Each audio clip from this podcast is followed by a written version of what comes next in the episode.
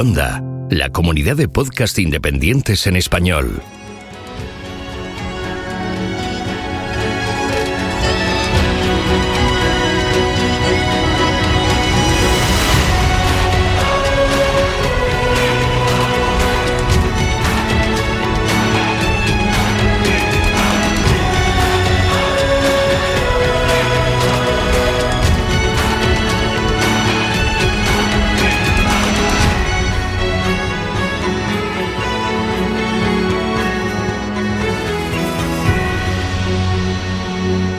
Bienvenido a GeoCastaway.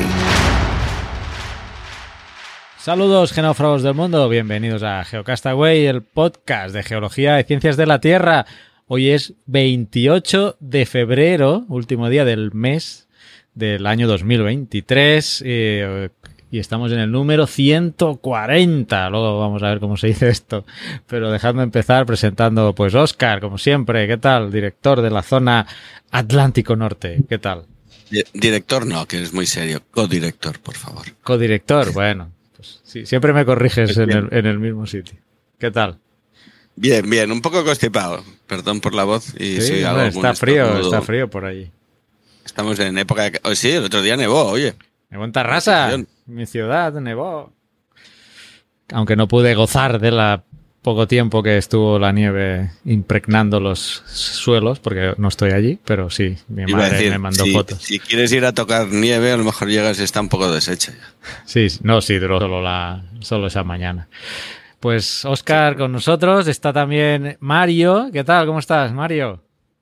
Buenas a todos. Pues aquí, igual, con un poco de, de fresquito, me parece que menos, daban menos 6 grados para hoy, o sea que esperando a que, a que baje un poquito más la temperatura. Pues sí. Menos 6 grados está bien, ¿eh? Sí. Hombre, comparado a pasear. comparado a como estoy yo aquí, pues sí, está bastante. Yo prefiero el frío, de, hecho, o sea, además hacía falta un poquito de, invierno, que, ha sido un invierno muy suave y parece que se ha retrasado, pero por lo menos estas dos semanas o lo que, o lo que tengamos, algo de algo servirá. Bueno, y sequía, mira, no esto estaba contemplado, pero déjame presentar a Pedro y se me acaba de venir que podemos comentar una cosa que está pasando en Cataluña. Ah, mira, sí, lo podemos comentar. Pedro, ¿qué tal? Bienvenidos a un mes más. Pues sí, bien hallados, aquí andamos. Pues nada, 140. A ver, dile a Oscar cómo, estamos eh, aquí. Eh, centésimo cuadragésimo. Ah, mira, qué, cuadradito ha quedado todo esto. Sí, eh, centésimo cuadragésimo. Programa 140, ¿eh? ¿Tú, te, tú te haces eh, una idea, Oscar, de cuánto llevamos haciendo este podcast? Pues como 140 veces. Pues mira, divide, entre 12 y, ahí te van a salir. Y vencerás. Sí, sí. Pues nada. ¿Quién lo eh, diría? El día, el día que nos sentamos y dijimos, a ver si hablamos de tecnología o de no sé qué, y al final dijimos, bueno, ya que somos geólogos, podríamos hablar de geología en vez de meternos en follones. Y mira, 140 números después, aquí estamos. Episodios después, aquí estamos. Sí, un saludo a Sara. un premio per pesados, ¿no? Debe haberlo. El podcast más pesado. Lo, pueden, lo podrían instaurar, sí. Eh, más denso. Dejadme decir, darle un saludo, un saludo a Sara, que hoy no puede estar con, con, nosotros porque estás liada con la tesis, ¿no? Creo, de final de máster, o si no recuerdo mal. Y creo que le han puesto mucha lectura, mucha lectura. Y no, no puede estar con nosotros hoy, así que si nos está viendo un saludo y si no, pues también igual, que esté, que lea, que lea papers. Eso está liada con el trabajo de fin de máster, así que mucho ánimo con, eso. ¿O era Netflix con lo que estabas liada? Ah, amigo, no sé, no sé. Como no está aquí, no, no recibo colleja. de Netflix que te pasa todos los papers que quieras, ¿no? No, no existe eso. Igual que, ¿sabes? esos canales que te sacan una... Ay, siempre me dice, me gusta el nombre en catalán, una yarda foc, eh, una... Chimenea, ¿no? Una chimenea, eso, gracias. Bueno, un... sí. Pues hogar. Hay canales que puedes meter una chimenea. En catalán lo que he dicho es casa de fuego, que es muy bonito. Sí. Ya le decimos la... Porque la chimenea es el tubo que sale, no, no donde está el fuego. El fuego es en su casa, pobrecito. Pues Igual que hay canales que puedes meter una, el fuego de la chimenea ahí y en 24 horas que vaya dando vueltas. Pues podría haber un canal que te vaya saltando papers de geología. Oye, podríamos hablar con Netflix a ver si nos lo dejan montar, Carlos. Netflix está de capa caída, ¿eh? Tener un follón montado ahí en España que no sé yo. Con lo de las Sí. cuentas compartidas y, todo el rollo. Que yo soy persona afectada, ¿eh? Que tengo que decirlo. Pero todavía no, porque creo que como tiene un follón con las IPs, todavía aquí todavía estoy usando la cuenta de, de mi padre. Yo no sé hasta cuándo, pero de momento todavía no han bloqueado nada. Porque Bueno, yo he, leído por ahí que, se puede crear uno una VPN y, y que el resto de los eh, usuarios se conecten desde a través de la VPN. ¿eh? A través, claro, es que no sé, el sistema que han usado mm, me parece un poco raro. Además, yo he oído casos de gente que tiene tres dispositivos en casa y los tres les da en tres ubicaciones diferentes, porque como te pregunta Netflix cuál es tu ubicación principal y te pregunta cuál es tu ubicación principal, la tele que está en Toledo, la, la- otra tele del otro cuarto que está en Madrid o la tablet que está en Barcelona y el que está ahí de pero ¿what? ¿Cómo, cómo, ¿qué me estás contando? Yo Sí, lo he visto por Twitter casos de eso. Y pues no sé qué está haciendo Netflix. Si, si el sistema es la IP, pues va mal. Y el hecho de que no hayan empezado a bloquear ya quiere decir algo, porque debe tener un follón.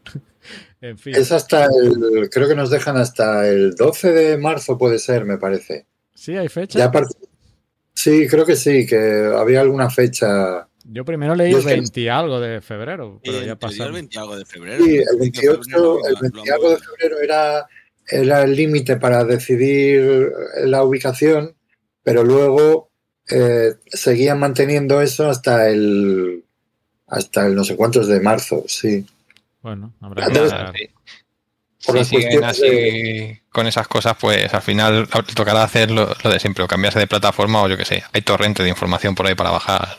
o lo que sea. Sí hay, sí hay.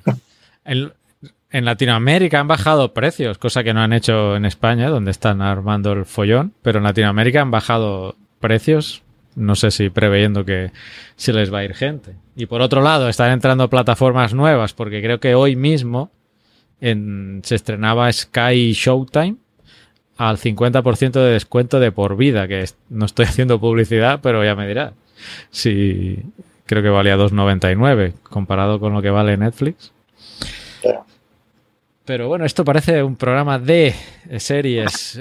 Sí, de media. sí, ¿Estamos haciendo serializados o algo así?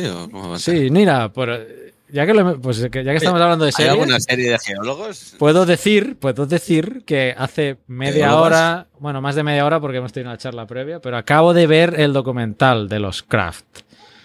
eh, que, me- que estaba pendiente. De los cuatro que estamos, creo que solo yo o Pedro ya lo No, vio. yo no lo vi. Ah, tú Yo faltabas. sí que lo he visto, ¿eh? Sí, Sí, que lo yo vi. sabía que tú y Mario también. Ah, ¿no? vale, vale. No, yo todavía no. Ah, tengo, pendiente, te- tengo pendiente el de los el del mundo prehistórico, que todavía no lo he visto, o sea que imagínate. Ese es el de Apple, Sí, el de los dinos. el de los dinosaurios. Ah, aquel que se veían todos las- los bichitos tan bien montados y tan bien hechos. Pues sí que vas tarde porque eso ya es del Paleozoico. Sí, sí. Paqueozoico comentó al respecto. Eh, el, el documental este que has visto no es de la mayonesa Kraft, ¿no? Es de... No, es del matrimonio. Kraft, son franceses, Maurice y Katia. Y está nominado, creo que ya lo comenté el mes pasado, eh, o, en, o en el especial del sismo de Turquía y Siria, que está nominado a, a los Oscar como mejor documental. Y bueno, no, no sé, como tenía, había tenido tantas malas referencias, no sé, me estaba esperando. No te pareció tan mal. ¿no? Mm, Me esperaba lo peor y bueno, sí, sí tiene, o sea, son unos irresponsables, o sea, eso es obvio. Es obvio que es, tío, ¿dónde vas? De- madre mía. O sea, irresponsable es lo primero que me viene a la mente viendo algunas imágenes del Sí, un poco la palabra temerario aparece por ahí, ¿eh? yo creo. La mente Sí, sí.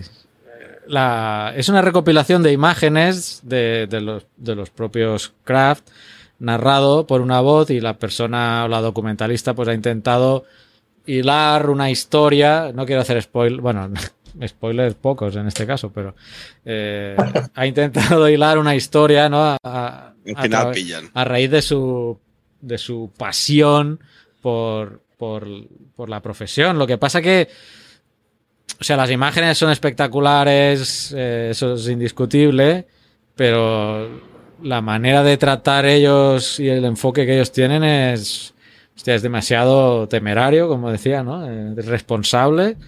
Y, y, a veces de buscar la, Estaba, cuando lo veía digo, mira, esto, esto es como el youtuber que se cuelga aquí para hacerse un selfie en un precipicio y, y se acaba despeñando. O sea que son los precursores de, de esos youtubers locos, ¿no? Porque, bueno, hay una escena que se pone en el casco y va al otro y le zampa una bomba volcánica en la cabeza para probar el casco. Digo, pero, tío, ¿dónde va? Y, bueno, cosas así, ¿no? Eh, al final murieron quizá en el más imprevisible de los de los de las erupciones, ¿no?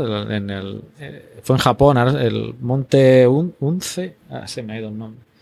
Fue en, fue en Japón al final, en una en una erupción que pues hubo una un flujo piroclástico al estilo de, del St. Helens a menor escala, pero pero pero ahí murieron. La imagen, hay unas imágenes espectaculares que siempre digo, ¿y de qué erupción serán? Son de este de Japón, que se ve una cámara fija y una gente que sale corriendo y, la, y el flujo piroclástico bajando a toda pastilla los tipos corriendo, se suben en una furgoneta y salen hacia la cámara.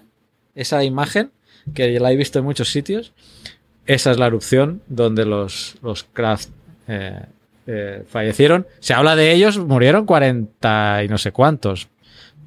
40, 40 y pico personas y al final del documental sale ahí lo mencionan. Entonces, eh, bueno, quizá podríamos hablar más al detalle cuando todos lo hayamos visto, pero Sí, es criticable, ¿no? La forma. Lo, la otra curiosidad que tengo es que van con el, el gorro rojo de, de Cousteau. Yo no sé si, si es una homenaje, una referencia, o es que a los franceses les encanta ese gorro. Tiene, eh, tiene la relación, supongo yo, que con el gorro frigio puede ser que tengan esa vinculación con, con lo de la liberté y todo esto. No sé. O el de Papá Pitufo. Sí, o, o David el Nomo. Eh, Sí, sí, pero bueno, me pareció curioso, ¿no? Que fueran. También muchas veces se, les ve a ellos con este gorro, con este gorro rojo que nos recuerda a Custo. Así Yo pensaba que... es que el gorro rojo lo llevaba Custo porque tenía frío, ¿no? Por, como es marinero y tal. Ya, no, yo no sé, yo es una, lo he intentado averiguar, no en el documental no se hace referencia a Custo para nada, pero me preguntaba, digo, bueno, ¿y por qué será que es un son fans de, de Cousteau o, simplemente en Francia por se parece a un gorro frigio y están con lo de la libertad, no sé, son eh, cosas mías que no, no, he llegado a una conclusión definitiva. Pero bueno, sí, igualmente yo os animo a que veáis el, documental, sale un montón de, de erupciones y, y, ellos siempre estaban ahí a, a primera, a primera línea de fuego, ¿eh? Primera línea de fuego. Eh, de, de, cualquier erupción potencial que, que, fuera a ver, pues ahí se iban, se iban para allá. Y como digo, pues podemos comentar ya, porque eh, hay una escena que dice, no, a mí no me gustan las clasificaciones de los volcanes, esto, estos son los, los, los barbudos de la universidad, que lo cita así.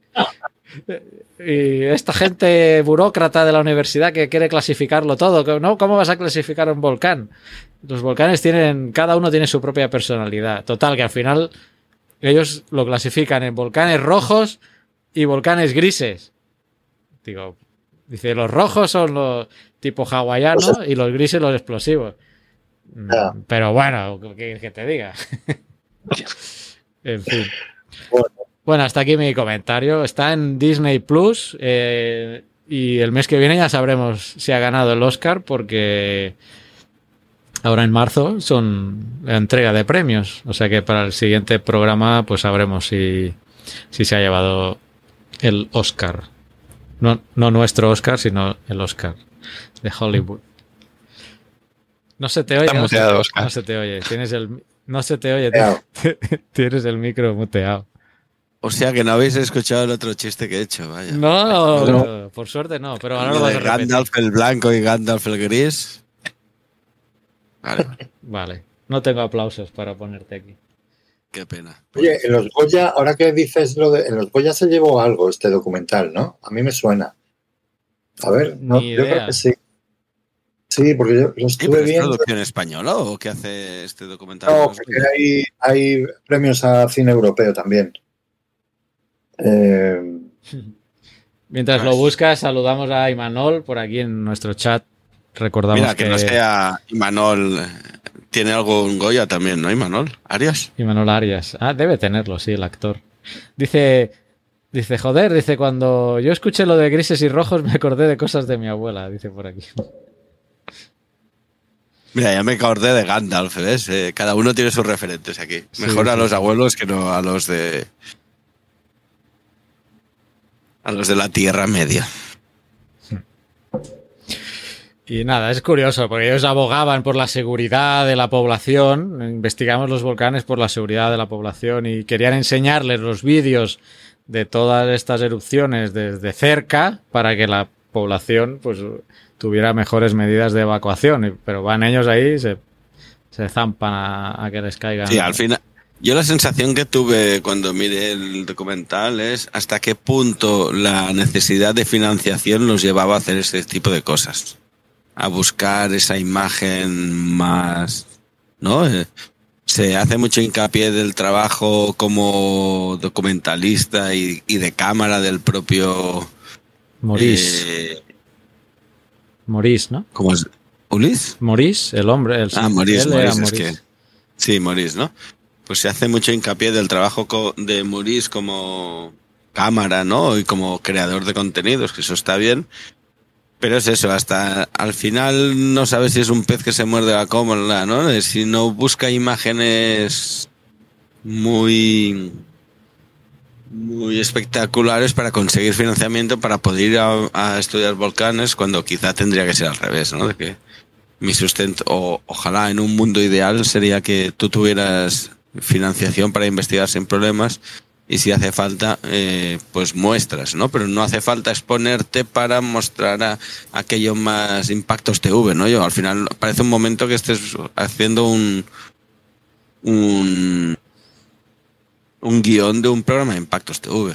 Y Sí, es que podían haber muerto en, en, otra- en un sinfín de, de ocasiones, eh, porque sí, sí, en el Mil documental, maneras de morir, ¿no? cuando se van al- a la Nauk, a la Nauka Krakatoa, eh, los dejan, los llevan los, los locales y, los tíos dicen, no, es que nos vamos a quedar aquí, está zumbado. Digo, pues que aquí os quedáis, yo no, nosotros nos vamos y se quedaron ahí, pues en la tienda de campaña, ahí en la playa y el volcán ahí, y se repega un pepinazo en cualquier momento y o sea, y los tíos ahí acampando, no sé, tres, cuatro días. Y son gente que están haciendo eso sabiendo, porque puedes suponer que es gente que no sabe lo que hace, pero esa gente sabía realmente el, el riesgo que estaban corriendo. ¿no? Sí, lo dicen, que pues. Él dice en un momento, es que como lo tengo fresco. Sí, esa banalización de la vida humana, ¿no? De decir, Sí, pero dice, prefiero haber vivido poco pero intensamente que, eh, que mucho pero aburridamente. Bueno, más o menos, ¿no? Hay una frase así literal prácticamente que lo dice así. Dices, bueno, a ver, tampoco es que puedes vivir eh, sin aburrirte pero no metiéndote en la boca de un volcán. O sea, por favor. y tampoco hace falta... ah, puedes hacer eso en la vida, pero tampoco hace falta alardear y mostrar ese lado, ¿no? Mm. Tan salvaje de la vida. Sí, más que vulcanólogos parecen rockeros. Quizá me estoy haciendo mayor. Bueno, os animo a que, bueno, Mario y Pedro, que, lo, que las veáis, eh, pues si es antes de los Oscars, pues o si no después, a lo mejor y podemos comentar en más detalle quizá algunas escenas, porque yo creo que sí que hay tela que cortar. ¿eh? Yo he comentado algunas cosas que me han llamado la atención porque lo tengo fresco de haberlo visto hace poco, pero Sí. bueno, el documental dura una hora y, me- y treinta y algo, una hora y treinta y algo, y hay un montón, bueno, todo el metraje es que no hay. Todo el ¿Cuántos metraje, todo, todo el metraje son, es de ellos. Todo, todo, todo. Joder, qué barbaridad. Oye, ¿los Oscars cuánto, eh? cuándo son? Eh, pues eh, ahora mediados de marzo, si no recuerdo mal. Ah, no llegamos a mayo, iba a decir en... en- No, no, debería ser una antes, antes de nuestro programa mensual. Estoy diciendo que todo el metraje es de ellos, pero creo que hay alguna imagen de otra, de algún otro cámara, de, pero, de, pero de siempre de, de esa época y de esos momentos. Porque a veces citan, esta era la cámara que había en otro sitio de otro tipo que filmó esta erupción, así se veía. Pero no hay ninguna eh, imagen actual, digamos, o reciente. Todas son de, de aquella época, de los 70 o de los 80. No sé, es que me voy acordando de cosas. Se meten con un, creo que era un cuatro latas que le decíamos en España, el 4L. Es un- eso era un Renault, ¿no? Es un Renault. Bueno, sí. Tío, pero Citroën o Renault. Sí, pero, Renault. tío, se mete por un... ¿Dónde va? Zumbao. Se mete a por unas laderas del volcán. Claro, acaba el coche... Acaba el coche hecho polvo. Eh, pero es lo que dice Oscar. Dice, ¿qué necesidad hay de meterte con un 4L cargado de... Bueno, de- ten- tener esa imagen, ¿no? Y poderla mostrar y decir que... Yo creo, yo creo que eso buscaban mucho, ¿eh? Encontrar esa imagen y esa sensación de voy más allá y llamar al público a través de eso. Era muy mediático, sí, porque salen muchas escenas de entrevistas en teles. eh, y en la- él en- no sé si era la universidad, yo- yo supongo que eran profesores también, ¿no? Sí, entiendo que trabajaban en la universidad y hacían cosas. Eh, un poco la sensación, o yo cuando lo vi, es, tú miras los mil documentales que tienes de Jacques Cousteau y seguro que alguna se exponían y hacían cosas, pero no, no tienes esa sensación de alardeo de, de ir de guays y, y sí que tienes una visión más de enseñar y de, Sí. Paul Rodríguez de la Fuente, ¿no? Tampoco. de trasladar, ¿no? Eh, Creo que en esa mm, en esa misma época había gente que hacía una divulgación mucho más eh, efectiva o menos sensacionalista. Y no sé si esa gente Sensata. Sí, porque luego ha habido gente en, en naturaleza que igual hace burradas, incluso estresa a los animales. De- Del Irwin este que murió por culpa de... Exacto. Me estaba acordando de esto. Y estaba haciendo la comparación. En mi mente ahora estaba haciendo la comparación entre un Rodríguez de la Fuente que explicaba la naturaleza y, y lo- la fauna en su contexto, y el otro, aquel australiano, que lo acabó perforando una mantarraya. Porque Sí, a saber qué le estaba haciendo. cazador de, que, de cocodrilos, ¿no? Se llamaba. el- Sí, creo que sí. el- no- no sé qué Irwin se llamaba. el- Sí, el programa no sé, pero bueno, que, que sí. Siempre que- decía, oh, un crotal diamantino que es, me va a matar seguro. No sé qué. Y lo, Sí, no. lo Lo miraba. perseguía. y, ¡Oh, me ha mordido! Pues, tío, claro que te ha mordido. Me gustan más los documentales, pues como, pues eso, como Félix Rodríguez de la Fuente o gente así que es más, que te enseña, que tendría también sus trucos, supongo, detrás de cámara, porque No, no, hay de todo en eso. de todo, pero que era la forma de exponerse al público era distinto, no era él exponiéndose, me está mordiendo el lobo ibérico. Entonces, más que nada pues ya es por, por el propio animal en sí, que estás sometiéndole a un estrés que no tiene por qué estar manipulaciones ni nada de eso y se lo trasladas encima a la gente que a lo mejor lo ve y va por la calle o por, la, por el campo y, coge animales, co- los manipula con la mano, mira, una tortuga o no sé qué. Y son cosas que no, no se debe hacer. Los animales están muy bien ahí y que y los riesgos geológicos también, lejos. Así es. Bueno, eh, yo en un futuro quiero su, quiero ir al, a Catenango aquí en Guatemala, pero el cráter está sacando, o sea que no, no voy a, no voy a hacer el craft y me voy a meter Catenango, ahí. este no lo conozco, Catenango. En la Catenango. Sí, de hecho, es- La Catenango. de hecho la, vis- la vista es del de, del de fuego, que, creo, que es que el que está está Sí, de- el de delante, entonces la gente sube al de fuego y ve las emisiones de la Catenango. Porque acercarse mucho al cráter de la Catenango es peligroso. Bueno, esto ya para el futuro. A ver si puedo hacer algún vídeo para el canal de, de Acá no tenemos. Bueno, ahí te pues nada, ahí, el Teide. A los de Ciudad Real, a los de Ciudad Real O no si vamos no, a, a visitarlos. O los de Olot, ahí, el Cruzcat y todo esto. Esos son un poco más, más tranquilitos. O Almería, o de Gata, que también Bueno, está que bien. teníamos- los de Olot tenían explosiones freatomagmáticas, ¿eh? Tampoco. Tenían, tenían, tú lo has dicho. en, la, en la parte buena. Igual que los de los de No, Ciudad Real, igual eran. Es lo de siempre, ¿eh? Se considera volcanismo activo, ¿eh? Según qué definiciones. Ya, pues ya mala suerte que vayas y que te reviente. Eso ya es otro tema. Ya sería el tiempo de recurrencia ahí. Está dor- dormant. Mira, un día podemos hablar, ya que estamos así, han, han abierto un nuevo espacio de, de divulgación ahí en el, en el Museo de en, en el Parque de- del Volcanismo de Olot, por decirlo de una manera. Parque Natural de la Garrocha.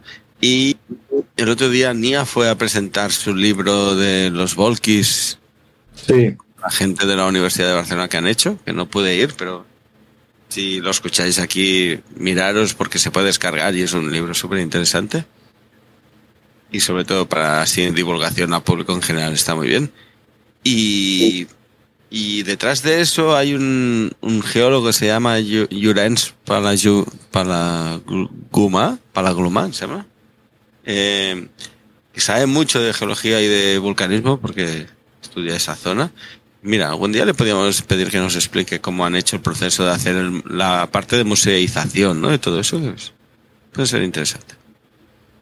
pues Esto, esto va a pegar un vuelco ahora que todo lo de la realidad virtual y las se está se están viniendo te- en tecnología las gafas en realidad aumentada de Apple, las gafas de realidad virtual de, de Facebook y quién sabe quién más va a sacar cosas de realidad virtual y aumentada. Que, Hombre, Chap GPT tendrá unas gafas también, ¿no? Digo yo. Sí, lo que sí es que no sé de quién es. gafas, eso es ¿qué una eso forma parte de Microsoft, tengo entendido, no se ve en el detalle. Bueno, Microsoft sacará sus gafas, claro, si tiene el si tiene la Xbox, ¿no? Que son los juegos, seguro que se meten en Hombre, ese mira, tema. aquí Geocastaway harán casi el pleno. Falta que Mario lleve gafas, pero tú y yo, los tres somos... Bueno, yo las llevo para las llevo para leer, pero sí, ya cada, cada año, cada día, que iba a decir cada año, cada día que pasa veo menos. Bueno, eh, lo que quería decir Me- es, es que Me aparto más de los papeles, ¿no? Sí, cada día me tengo que alejar más los papeles, sí. Eh, ¿Qué estaba diciendo? No, que con todo esto de las gafas eh, de las realidades virtuales y realidades aumentadas, esto tiene que pe- pegar un pepinazo en algún momento y repercutirse, que ya en algunos sitios se está haciendo, pero ya lo hemos comentado varias veces aquí en el programa, pero ya pasar eh, hacer visitas de campo, salidas de campo en lugares geológicos con eso tiene que ser espectacular y lo vamos esa- y lo vamos a ver, lo vamos a ver eso. Poder ahí, donde el- está el plafón típico de, de esto, antes todo era mar y te salen los bichitos, que te pongas unas gafas y lo puedas ver en directo. De- hecho, en, en el proyecto de, de Geoparque de, aquí- de Ciudad Real, del campo de Calatrava, eh, tienes un sitio donde se, se supone que ves todos los. Han puesto varios eh, conos volcánicos, edificios y, y mares y tal. Y tú te descargas con el móvil, hay un código de estos de. de- no sé si de barrios, un QR o algo de eso.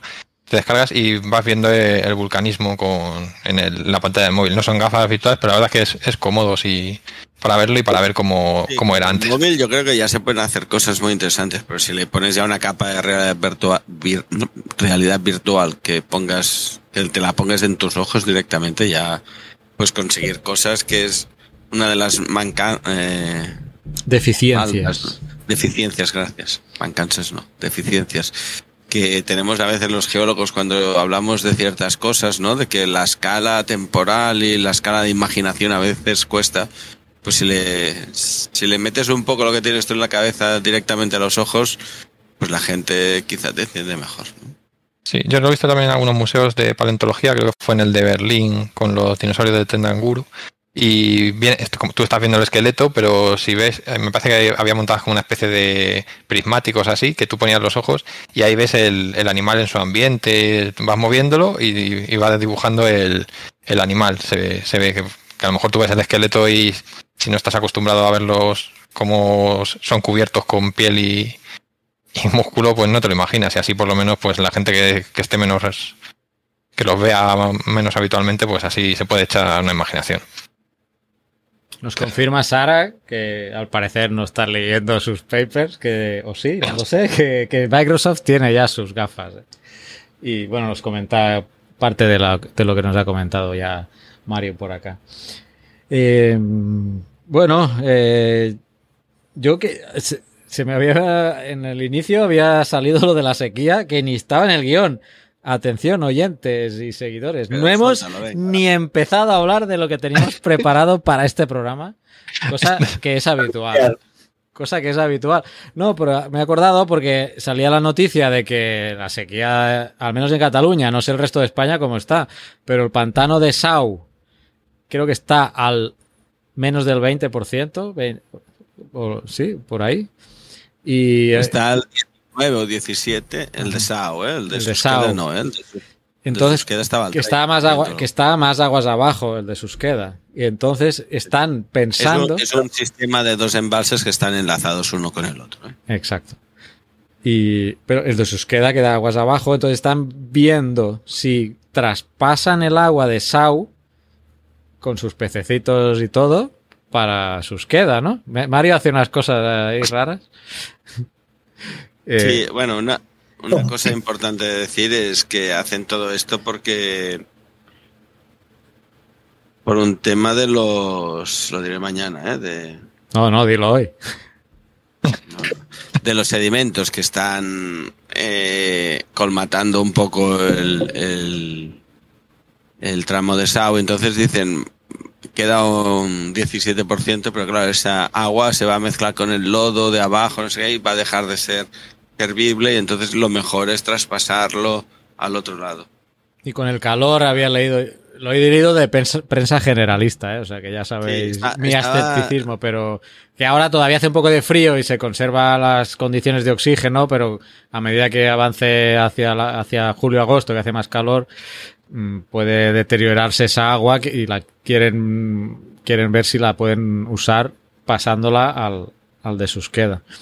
¿Y hay restricciones, Oscar? Porque he leído que había restricciones Sí, sí, también. sí, claro, estamos ya hace Ya, tiempo que pero- estamos en restricción. No sé si es verdad, pero he leído. que- ah, dice restricciones: 260 litros persona día. Digo, ¿pero qué restricción es esa? Pero si, está, si aquí los cálculos que hago yo es de 180. Y luego por ahí en la noticia abajo dice: si el promedio de Cataluña es 120. Digo, a ver, ¿cómo? la restricción.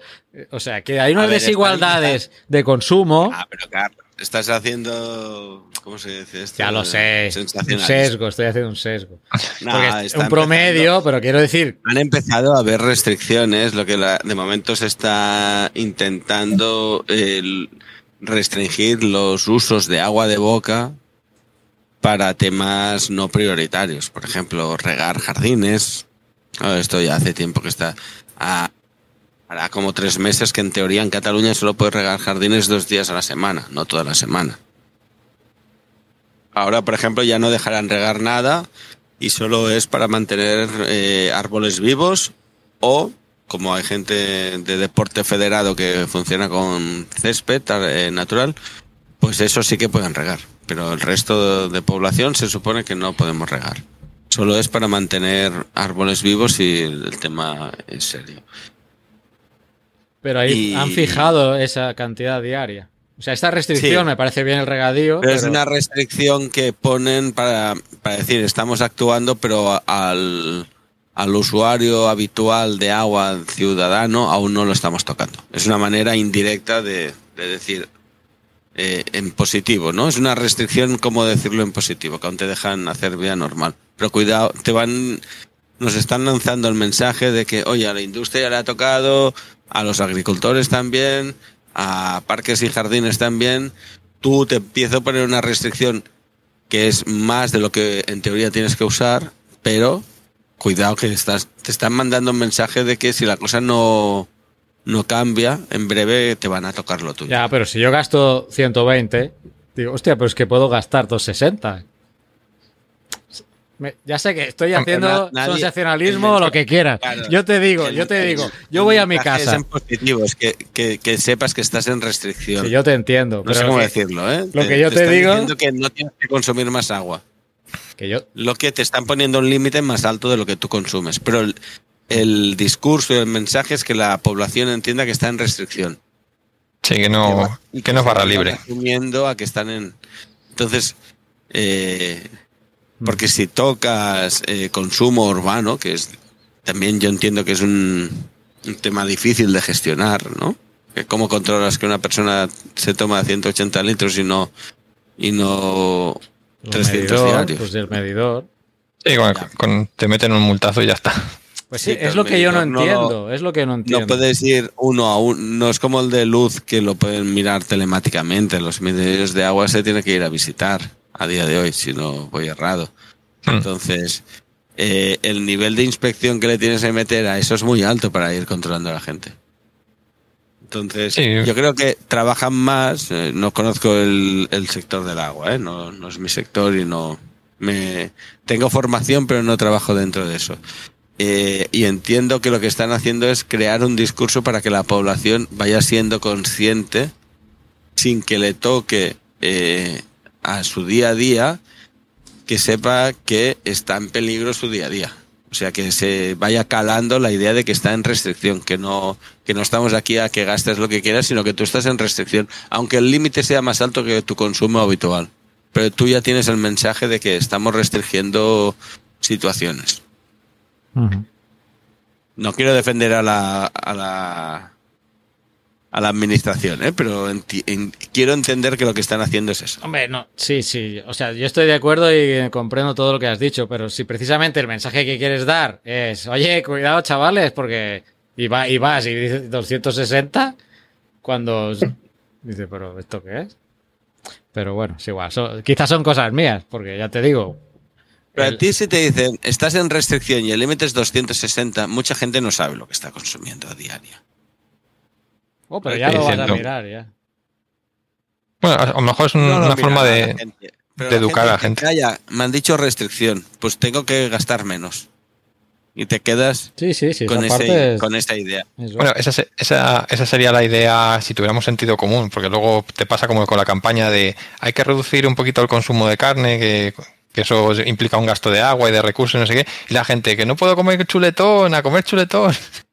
Entonces, Siempre hay de todo en la vida, pero eh, estamos hablando que eso quizá representa un 10% de la población que reacciona así, pero tienes Sí. un 80 o 90% de, de población que reacciona como tú quieres a ese mensaje. ¿no? Hmm. Entonces, espero, espero. estoy eh, suponiendo cosas, ¿eh? no tengo ni idea ni, ya te digo, ¿eh? ¿Y no este trabajo en tema solo, solo está pasando ahí en Cataluña o es algo generalizado? en- No, la, la sequía es- está en otras cuencas también. Lo que pasa que yo creo que, que también depende de la cuenca que la afecte, están más acostumbrados o menos acostumbrados a la, gestión del agua. Por ejemplo, en, en Castilla-La Mancha que estamos aburridos de, de sequía, digamos que no tenemos tantas restricciones como a lo mejor en un momento dado Galicia, que parece que tienen asegurado el agua y de repente sus embalses igual son más pequeños, yo creo, que los nuestros y, y no están acostumbrados a ese, a ese tipo de... Además, nosotros ya tenemos mu- mucho de secano plantado, y aunque siga habiendo regadío, y en otros sitios pues estamos acostumbrados a que las plantas necesitan mucha más agua porque son cultivos de, regadío y tal, o que están acostumbrados a la lluvia, y si en un momento dado no lo tienes, pues o riegas o pierdes las cosechas. Y aquí, por ejemplo, pues yo que sé, que se te muera un, viñedo no es tan difícil. No te va a crecer al mismo ritmo que si le tienes regado, pero no se muere de calor. Entonces, eso es como todo, el que está preparado, pues igual que cuando hay una ola de calor, en Londres se mueren y con la misma temperatura en España, pues no te mueres. Porque estás aburrido ya de, de sufrir 45 grados todos los veranos. Ya. Mira, aquí. De hay que, hay que hacerse una idea de que las sequías, según las proyecciones que hay, van a ser cada vez más episodios más frecuentes, que esto, que es como todo, que puede ser un, episodio puntual y no está relacionado con el cambio climático o no, pero las proyecciones indican que van a ser episodios cada vez más extremos y más abundantes, más duraderos. Entonces tenemos que ir cambiando ya el chip de lo que es el del agua, no podemos regar jardines con agua de potable, tenemos que utilizar agua reciclada, plantar plantas que sean del clima, no te puedes salir de serán muy bonitas las hortensias, pero no las puedes poner en Toledo, por ejemplo. O sea, hay que acostumbrarse a utilizar planta local, ¿no? Jardines xerófilos, ¿se dicen esto? Sí, el, el típico de Mediter- Mediterráneo son xerófilos. Y bueno, luego todos los demás usos, porque el- justo yo creo que el que menos agua consume de todos los sectores es la industria, que es el que más, más lo recicla, recircula y todo eso, porque además le económicamente les viene hasta bien. Pero por ejemplo la agricultura es un derroche de, de agua en general. Sí, eh, sigue regando todavía. ¿no? Incluso en sitios que se riega bien, lo que no tiene sentido, por ejemplo, aquí en Castilla-La Mancha, que te planten viñedos de regadío porque produces más. Estás en Castilla-La Mancha, pues planta, pero se fomenta eso. Entonces, Y luego a nivel de edificaciones y de viviendas, hay mucha agua que se utiliza de boca que se podría utilizar sistemas alternativos. ¿no? Y eso las normas de edificación eh, tienen campo también para mejorar en eso, yo creo. Sí, mucho.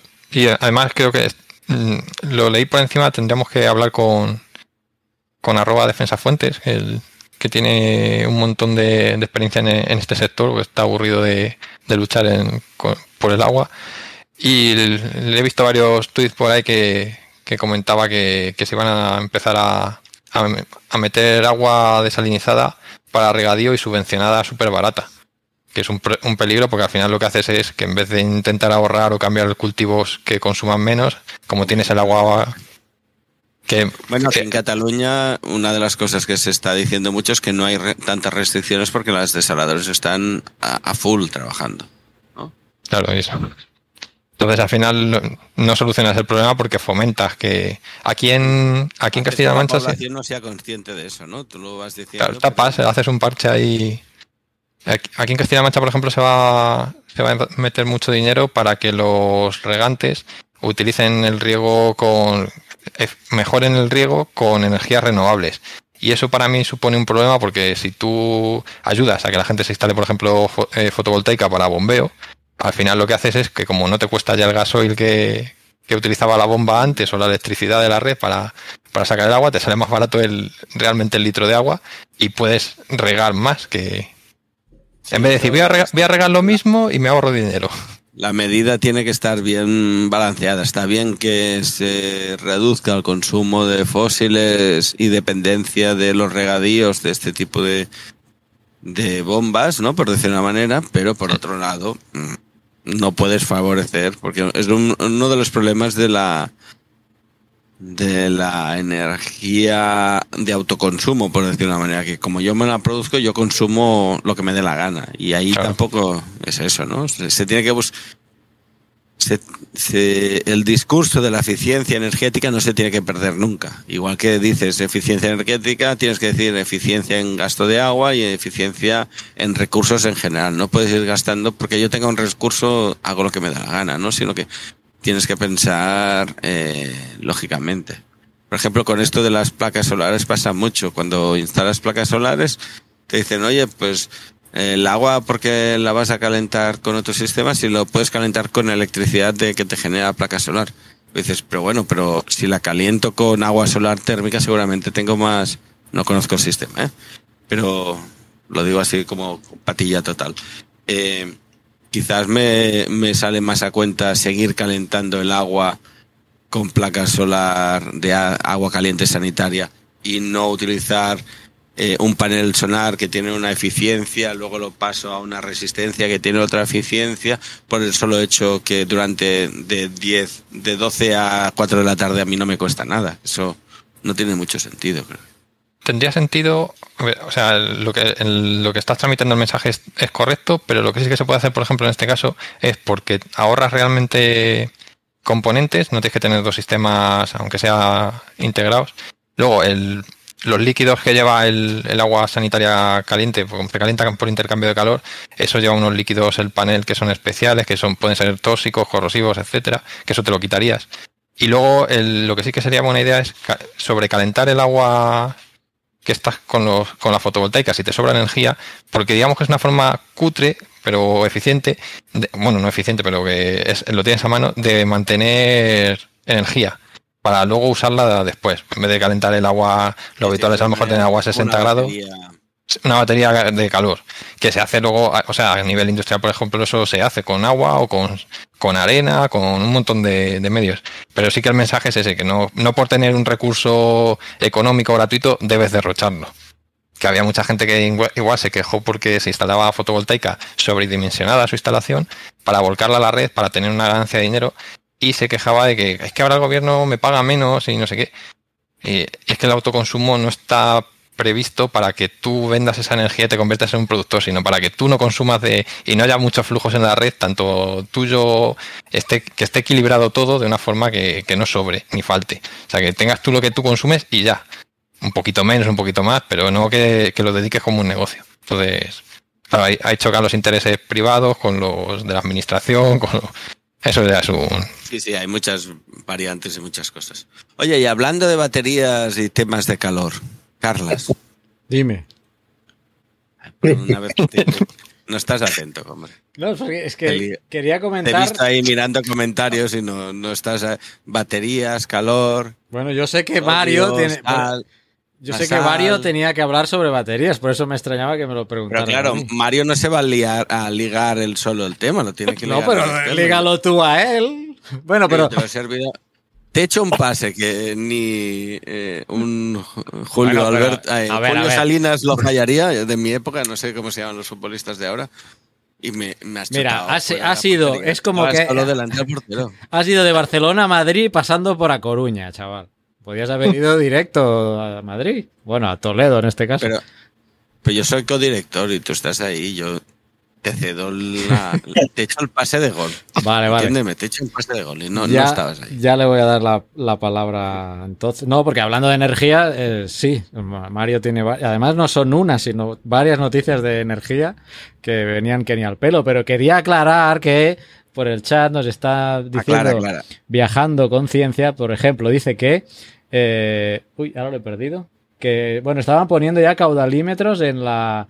En Valencia, ya electrónicos, que se leen desde Ah, el mira, coche que se leen desde el coche cuando pasas cerca sin tener que ir a leerlo, dice. Y Sara, que todavía sigue por acá, confirma. Por wifi, ¿no? Van por wifi. No lo sé, no lo sé. caudalímetros, ¿no? Sara nos dice, aparte de que va a sembrar garbanzos este año, que en Madrid, que en Madrid también, que en Madrid también están poniendo esos caudalímetros. O sea que ya que, el- que se está moviendo la gente para controlar mejor lo que se gasta porque, Es que el control del agua es un tema importante. va a ir esto a, una- a más. Una cosa que ya estábamos hablando también antes de ligar el tema con, con Mario, ahora que se ha desligado, decir que esto que decíamos al inicio de los embalses y que están saturados de sedimento, bueno, no lo hemos dicho, pero el hecho de que haya fangos y barros en la parte de abajo del, de los de los embalses es porque tenemos una captación de sedimentos también en esos embalses que depende de cómo se ha construido el, emba- el embalse, no, el, bueno, sí, el embalse, perdón. Eh, depende de cómo se ha construido, si tiene puertas de fondo, le dicen, creo, hablo de memoria Sí, con puerta de fondo. con puerta de fondo para, para poder vaciar la parte de sedimentos. Si no está construido con esa idea, a veces eh, eh, captan más sedimento del que tocaría y se va colmatando y al final la vida útil de ese de embalse no es la real, ¿no? Entonces, decir que eh, en Twitter o en Internet en general, José Luis Casamor, que creo que es de el Instituto oceanográfico o, o algo colabora con esta gente, no, quisiera decirlo mal, pero bueno, José Luis Casamor siempre eh, comenta muchas cosas en Twitter sobre este tema, sobre la colmatación de los eh, embalses, así que si queréis saber más cosas lo podéis mirar. Sí, además de los, el problema de los envases es que aparte de los sedimentos que se acumulan, que pueden ser de muchos tipos, se acumulan también, pues claro, toda, toda la contaminación que va en el río se acumula ahí y como luego encima el, el embalse se separa en capas, de, en- depende de invierno en veranos, hay menos mezcla de agua, hay menos oxigenado, entonces se- una capa profunda que apenas tiene oxígeno, tiene condiciones reductoras, entonces la química del sedimento se comporta de otra forma, los metales pesados están menos movilizados, más, más movilizados. Si sacas, si todo ese sedimento luego de repente lo liberas por la compuerta y no lo tratas bien o lo que sea, pues puedes generar una contaminación abajo con, con compuestos que aparecen al oxigenarse otra vez el agua, se vuelven a solubilizar, a movilizar. Sería como lo que pasó, lo que comentamos de la bahía de Portman, que están los sedimentos ahí quietecicos y que Sí, sí. más o menos inertes, pues aquí sería movilizar todo eso y a lo mejor crear, pues, imaginaos años de, de cuando se ha utilizado la gasolina con plomo, que ha sido hasta hace dos días, todo eso está en algún sitio. Posiblemente esté parte de ese plomo esté en los ríos y luego otros metales, fertilizantes, todo eso, y se puede movilizar. Que por eso cuando cambian agua de un sitio a otro, como explicaba antes Oscar y Carlas, es, es por eso, porque tienen que jugar con, porque no es una piscina que está llena de agua y ya está, que tiene una, una variedad de cosas muy, muy preocupantes. Pues si lo llegan a secar, supongo que van a hacer alguna intervención luego posterior ahí, sí. Si lo van a acabar. Depende de lo que dure la sequía, ¿no? También eso. Eh, decir que el José Luis Casamor eh, en Twitter es Batidivulga, que es más fácil de encontrar, sí, si buscáis. Que- y que es profesor de la UB. Ah, de la V, ¿ves? De la UB, sí. Perdón. es- he puesto el IEO y no tocaba. No, no, es de la UB. De la V. Claro, como no es de la, de la autónoma, A mí no me suena, claro, como no es de los míos. claro, no. claro. Recuerdo cuando se secó el lago Met, este de la presa Hoover, empez- empezaron a salir cadáveres de... No lagones, ¿eh? No, no, el Met, Met, Meat. Se escribe Meat, aquí el de la Hoover. Yo recuerdo que empezaron a salir cadáveres ahí que, a ver, pues yo qué sé, la ge- los mafiosos los tiraban ahí, o los mafiosos o los no mafiosos, pero la cuestión es que empezaron a salir cadáveres, y, pero bueno, creo que en el de Sao no ha pasado eso, creo, todavía. En el de hubo un. Hace- eh, es verdad, es verdad, pero eso Sí, hace más de un año o dos, ¿no? Que salió un cuerpo ahí. hace- yo es que me acuerdo porque Y hay eh, todo un tema ahí detrás, sí. Un- colaboraba un- con, con un agente de la UB, precisamente. Bueno, eran no, eran de la autónoma. Este eh, Paco Martínez y Joan Reche. Y me llevaron a la zona para muestrear unos, unos unas dioritas o no sé qué, qué historias Hay para datar. por ahí. Hablo muy de memoria. ¿eh? En no había Puede que haya algo, sí. Eh, yo lo que fui era a ver, eran unas dioritas, eh, metadioritas o algo así. Y, y luego cuando y luego salió la noticia y dije, anda, si ahí he estado yo, joder, ese, ese pantano lo conozco yo. Vaya, vaya gracia. Hubo un crimen hace unos años y Sí. con una pareja que desapareció y aparecieron al cabo, desgraciadamente aparecieron. Y en Cataluña se ha hecho un, un programa de sucesos muy famoso a nivel de podcast y de radio que se llama Crims, que explica crímenes que han habido en, en Cataluña y uno de los episodios está centrado sobre esos crímenes Claro. de- del embalse y, y es un tema bastante conocido. Pues Ok. sí. Sí, sí, pues nada. Eh, Tú, mm, Carlos, si no lo conoces, te recomiendo que escuches Crims. Sí, sí, lo he oído, he oído, he oído hablar de él. Eh, Creo que también han hecho serie por la tele y todo. Yo los hace años, mu- muchos años lo escuchaba en, en la radio cuando Empezó venía en de la radio.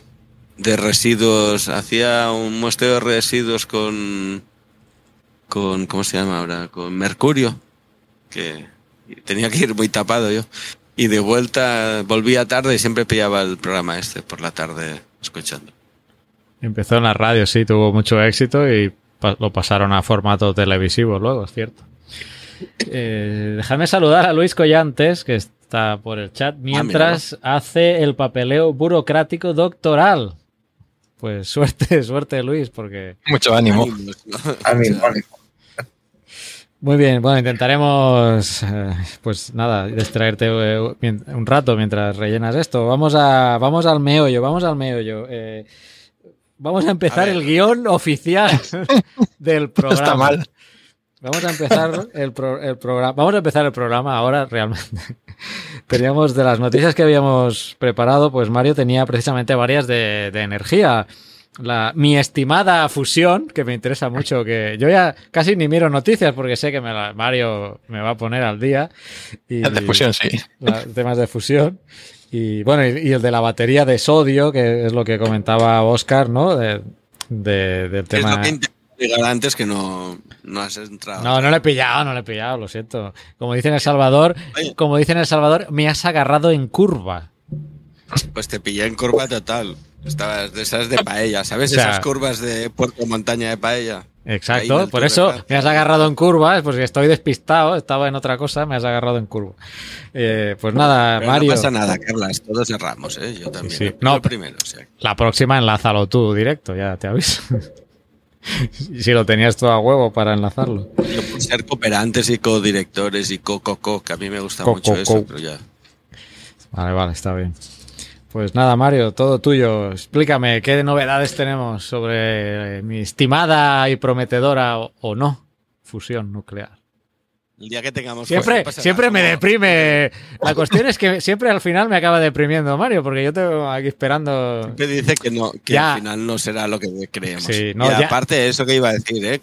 El día que tengamos fusión pasará como lo que decíamos ahora de la de las placas solares, que entonces hay que consumir a muerte porque podemos consumir como consumir, consumir y, y- y será el fin de la humanidad. Es que el final no es una cosa buena. Yo ya me he concienciado de que esto va para largo. Esto ya, esto ya lo sé. Esto ya lo sé. Pero bueno. Pero que no tan para largo. Cuéntanos, Mario. Eh, hace poco ha salido una noticia en que ha sido casi la misma noticia en muchos medios, que tenemos un reactor de fusión en Sevilla. Entonces, eh, no sé por qué motivo, porque no, no he sido capaz de encontrar dónde exactamente... Eso yo te lo sé explicar. Eso es cuando paseas en agosto. en agosto alcanzan la fusión solo sin imanes y sin nada, directamente. Nada, tú estás paseando por ahí por agosto en Sevilla a las 3 de la de mediodía y si no llevas algún refrigerio en la mano, no Fusionas. llegas al final de, de la calle, tienes una fusión ahí instantánea. Sí, sí, desde luego. Bueno, ya habéis puesto el Bueno. GIF de Goku fusionándose, ¿no? Fum. Vas por la calle, te fusionas con otra persona ahí. Con otro. Sí, sí. Bueno, Pues sigue, sigue. nada, pues es- han anunciado que, la, como siempre en las noticias, que, que en 10 años teníamos aquí la fusión y era en Sevilla. Y claro, yo me quedé un poco así, digo, no sé muy bien de qué va esto. He estado intentando averiguar y la verdad es que quitando la, la nota de prensa de la Universidad de Sevilla, hay poco más y todas están copiadas de casi de esa nota y no... O sea, está explicada a lo mejor para gente más un poco más técnica y como usuario normal pues no, no está muy claro. Entonces, lo que he conseguido averiguar es que la, en la Universidad de Sevilla está metido con otras universidades, no sé si era de Bristol o, bueno, da igual, dos, dos o tres de por ahí, y han diseñado un, un tipo de reactor de fusión que, que en vez de ser toroidal como los tokamak de, de Liter, que tiene forma de rosquilla de, o de donus, este es un tokamak esférico, que tiene, para que lo imaginéis, eh, pensad en una manzana con la forma del corazón de la, manzana y todo lo demás un hueco. Ahí es donde estaría el plasma de la fusión eh, eh, encerrado. Si lo veis en, la, web de la Universidad de Sevilla viene, viene una imagen y está bastante bien. Es un cilindro, aunque se, se llama esférico, el, realmente el, el contenedor, la cámara de vacío es, es un cilindro donde va a estar alojado eh, ese plasma. Eh, por lo que he estado leyendo, porque me he tenido que poner un poco al día de, de esa tecnología, ah, aviso que no soy experto ni, ni tengo mucha idea de esto, pero se, se están haciendo, el, aunque en la noticia pone que la fusión se va a alcanzar en 10 años en Sevilla, en no sé qué, etcétera, eh, realmente es uno es para docencia y para investigación. Porque el problema que se tiene con los plasmas de, de fusión es que no se sabe muy, bien qué pasa con ellos. O sea, eh, digamos, el plasma está en, Pequeño problema. Sí, porque es que todas las simulaciones que hay son en, en, una, en una dimensión, en dos dimensiones, en algunas en tres dimensiones, pero no tenemos los ordenadores tan potentes como para hacer los cálculos y no conocemos el fenómeno tan bien como para saber, como para, modelizarlo.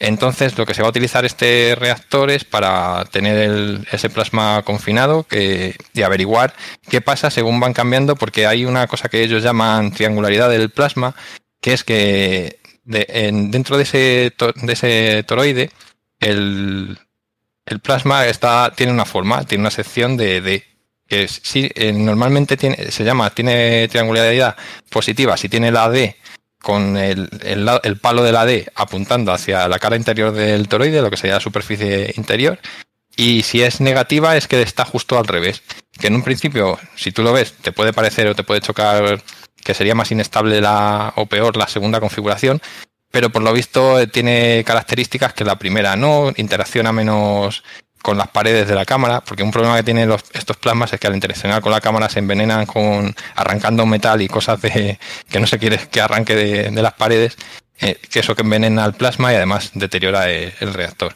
Y este, este reactor de la Universidad de Sevilla, que, que se va a estudiar, que tienen ya, he estado leyendo varios proyectos de los profesores que, que van a llevar la- las investigaciones y tienen, quieren investigar cómo se comporta en, porque el, plasma lo que tiene a veces que, aunque tú quieres mantenerlo estable, pues como se comporta más o menos eh, una, un símil sería un, el líquido, entonces tiene esto de que pasa de régimen laminar a turbulento. Pues eso con los campos magnéticos pasa algo similar, que se llama la magnetohidrodinámica. Entonces eh, aparecen como subdominios magnéticos que no deberían aparecer, que provocan que las partículas se muevan en, sentido distinto o que no transfieran el calor desde la parte interior del plasma al exterior de la misma forma, etcétera. Entonces, con, este reactor lo que se quiere es tener un plan de, como de estudios con, sus doctorandos y todo, estudiando cómo se comporta ese plasma con distintos tipos de, de configuraciones de esa triangularidad. Y luego creo que también era el, el tipo de compresión que tenía el, que ellos lo llaman los modos H, los modos L, que es el tipo de confinamiento, si tiene, si está más apretado, entre comillas, como me oiga un físico me matar, pero más apretado, menos apretado, porque eso depende también de cómo esté, el plasma eh, puede intercambiar mejor la, energía con el exterior o no. Y surgen esos que decíamos de las de las turbulencias y otras cosas raras que le pasan, que estaba leyendo y es rarísimo, hay un montón de, de, problemas que pueden surgir y tienen que ir estudiando, pues ahora hemos conseguido eliminar esto, pero aparece este otro. Y todo eso lo quieren hacer con este reactor. O sea que no, pues tú te lees la noticia, parece que le van a conectar en 10 años a la red, pero no aparece en ningún sitio porque han dado esa fecha ni nada. Eso sí, yo sí que seguiría el, el proyecto que se llama Fusion to Grid. El, el tipo de reactor es un, lo llaman Smart Tokamak. Fusion to Grid. Sí, pero con el tú con un 2, que ahora está muy de moda en todos los proyectos que he visto yo en Europa y todo eso es tu grid o car to car es C2C y cosas así, pues Fusion tu grid es... Oye, pero eso es ahora y hace muchos años, ¿no? Yo cuando busco pasar algo de una cosa a otra en Google busco no sé qué, tú dos, hay tu otro. sí. Pues... Pues... Aquí para buscadores, ¿eh? Pues yo estaba buscando el proyecto y la verdad es que no, encuentro, pero sí he seguido a, varios de los investigadores y a, la universidad para estar informado de lo que nos vayan diciendo. Porque sí que había, he visto que había algunas noticias del año pasado o de hace dos años que ya ponían algo del proyecto, pero muy poco. Y me he leído por ahí alguna, no sé si hay una tesis o un TFM o algo así que también estaba interesante. Así que... y eso... En 10 años. ¿no? No, no, o sea, en 10 años me parece, además, es que he visto un vídeo de una presentación que no explicaban nada, no hacían nada más que enseñar a políticos sonriendo y dándose las manos, y de repente al fondo se ve una captura de un vídeo de una presentación que estaba dando el, supongo que sería uno de los científicos, y sí que he visto como que había tres diseños de reactores distintos con fechas, que ponía 2000, llegaban hasta 2030, ponía 2030X, o sea que no decía exactamente cuándo iba a ser el, ese diseño que aparecía es que está como todo muy misterioso. No sé, me dan ganas. Si hubiera tenido más tiempo, a lo mejor hubiera intentado escribir a, a, la, profesora que, lleva el, proyecto para que nos explicara un poco más o incluso que nos contara un, poco. Pero bueno, yo seguiría el, este proyecto que ya digo, está en la página de la, de la Universidad de Sevilla y le sumáis si queréis que ya han puesto la primera piedra del Dones, del perdón, del IFMIF Dones, que es el centro donde se va a estudiar en Granada los materiales para, para poder saber cómo utilizar el, o sea, cómo las joder, los materiales que se van a utilizar en los reactores de, fusión. Y ahí se va a probar con un, se van a utilizar con un bombardeo de neutrones y probando los materiales que se necesitan para poder, para poder utilizar los, no sé si en el ITER yo creo que no llega, pero sería para, para el DEMOS y el Protos, seguramente. Y para otros reactores que se, que se quieran sacar en un futuro. Oye, esto del Protos ya hicimos la broma el mes pasado, ¿no? ah, vale, vale. Porque me venía otra vez. Te venía de. de... medio, ¿no? Que ya vi. Así que parece ser que en Andalucía, por lo menos en España, va a ser pionera en, temas de fusión, tanto pues eso, en, el manejo de plasmas y en, materiales. Yo creo que va, a ser, que va a ser muy interesante. O sea, porque para. Hay diferentes Mm, tipos de, investigaciones sobre la fusión, ¿no? unos están usando el plasma, otros, si no recuerdo mal, el magnetismo. No, el, tú el, plasma lo tienen todas porque tú al final lo que tienes que conseguir es el plasma. Lo que es distinto es el, tipo de cómo consigues el plasma. ¿Os acordáis que hace unas, el anterior programa o el otro hablamos del de confinamiento inercial? Que lo que haces es comprimir un, un pellet de de combustible para que alcanzar la fusión. Y en, el, en, este, en, este de Sevilla que y en el ITER, que los dos son tokamak, los dos son de, confinamiento magnético. Lo haces con, campos magnéticos, tienes unas, unos, tienes unos electroimanes, luego tienes también en, en, en este que están haciendo en Sevilla, por ejemplo, una de las ventajas que tiene es que se ahorra el centro, al ser casi esférico, la parte central no tiene no tiene unos campos magnéticos tan, tan fuertes o algo así, necesitan menos corriente porque los han integrado dentro del reactor, que los demás suelen ir por fuera. En este están dentro, entonces necesitan menos corriente para mantener los, los campos el plasma confinado. Pero tú al final lo que tienes es un plasma que es donde se produce la, la fusión, o lo que intentas que se produzca ahí. Ok. Y hasta la fecha, ¿cuál aparenta ser el más prometedor? Hombre, de momento en el que más dinero se está metiendo y en el que más gente hay trabajando, yo creo que es el, el ITER. El ITER. Los pequeños supongo que servirán o ayudarán mucho para, para investigar cómo se comporta el plasma y poder modelizar luego para los siguientes las siguientes generaciones, porque todos estos son de investigación y de ahí a partir de lo que aprendan aquí serán para los, los grandes y para poder hacer los modelos. En el que menos confianza tengo de momento es en la, inercial esta que dijimos que era de, del Instituto de, del Ignition Facility este de Estados Unidos, que era básicamente un programa civil heredado de, militar. Entonces yo tengo mucha más confianza en, en, el, en los tokamak, que además son los que más, yo creo que más se conocen de momento. Ok. Así que. Muy bien, bueno, pues gracias, gracias por ponerme al día de mi querida fusión. A ver si al final va a ser que en España se va a ir eh, desarrollando pues esta energía del futuro. Por cierto, han estrenado tercera temporada de Star Trek. Ah, verdad. Hablando de, Picard. sí, la, de, la de Picard. Y mañana, este compañero que tengo aquí, de Mandalorian, para los que estén en formato audio, mañana, tercera temporada. Bueno, que me desvío. Dios, Carlos, y hablando, hablando de fusión. Sí, a ver si lo pillo pues ahora. A ver. ¿Qué tenemos eh, eh, en, la Tierra? ¿Qué hay fundido? Pues sí, fíjate que estaba pensando que hay otro sitio donde hay mucha presión y mucha temperatura. Que, y que puede ser que esté afectando a los continentes y su crecimiento. No sé si va por ahí los tiros, porque no he leído el artículo, pero quien sí se lo ha leído, y no solo se ha leído el artículo, sino que ha hablado con su autor, es Pedro, así que. El articulista, ¿no?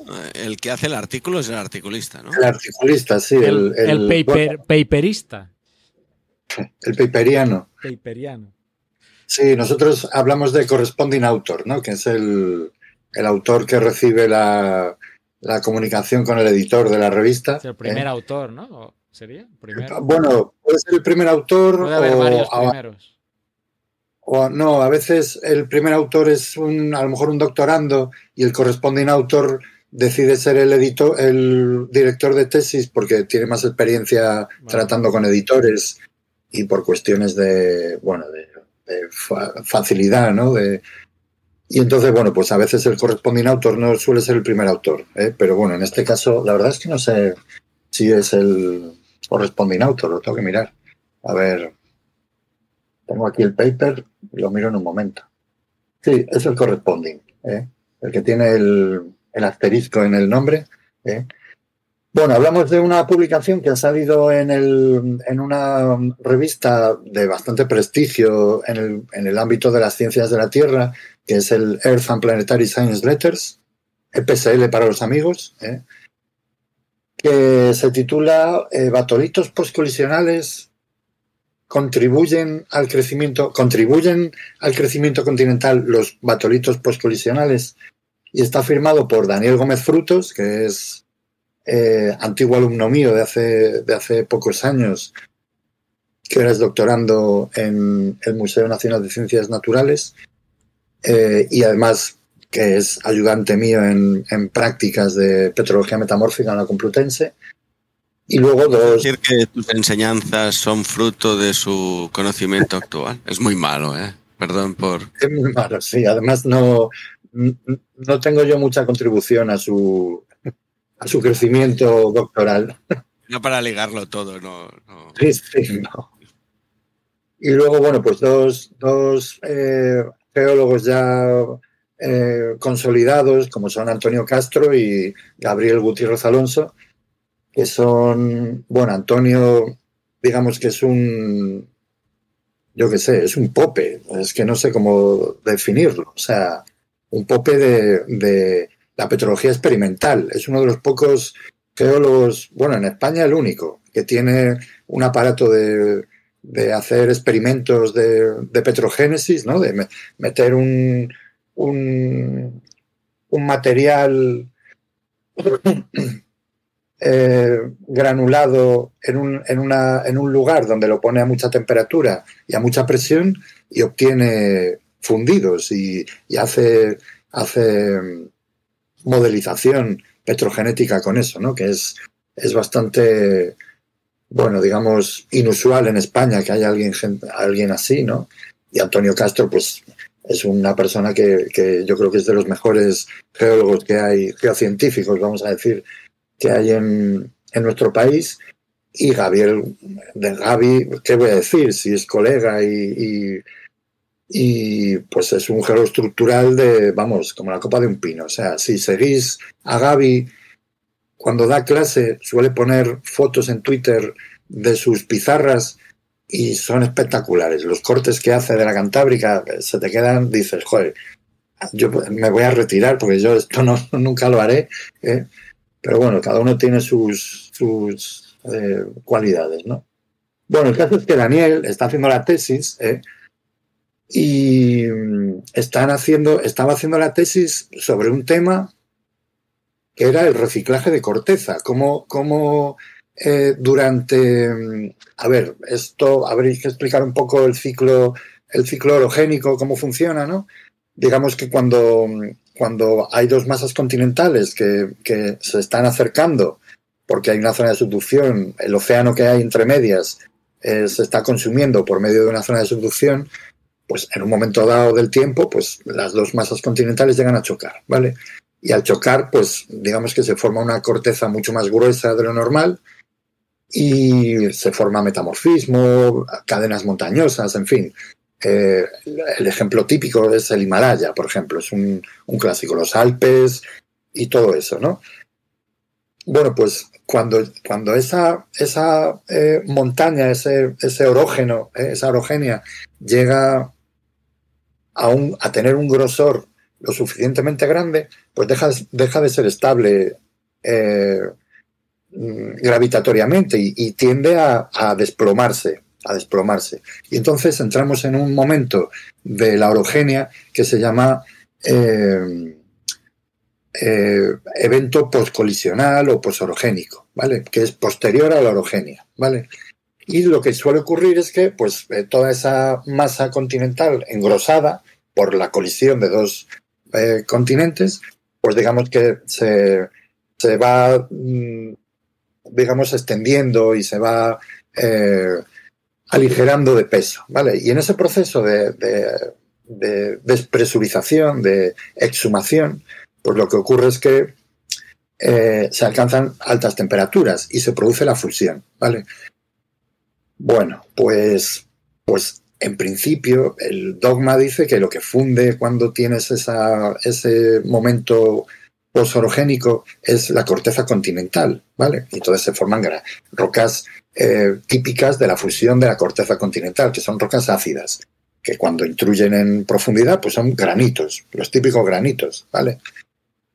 Bueno, pues él estaba haciendo un trabajo sobre esto y resulta que empezó a hacer geoquímica y la geoquímica le estaba demostrando que, eso no era así, que, lo que, el, origen, él hizo análisis de un sitio donde hay granitos postcolisionales clásico, que es la Sierra de Gredos, ¿eh? en, el sistema central, en la parte occidental del sistema central, y entonces vio que la geoquímica le estaba, los análisis, los elementos químicos le estaban diciendo que no eran compatibles con una fusión de corteza. O sea, él metía una corteza continental clásica con sedimentos y con, con lutitas y con, bueno, rocas típicas de, de la corteza continental y, hacía modelos de fusión y decía, es que no me sale, no me sale esto. ¿eh?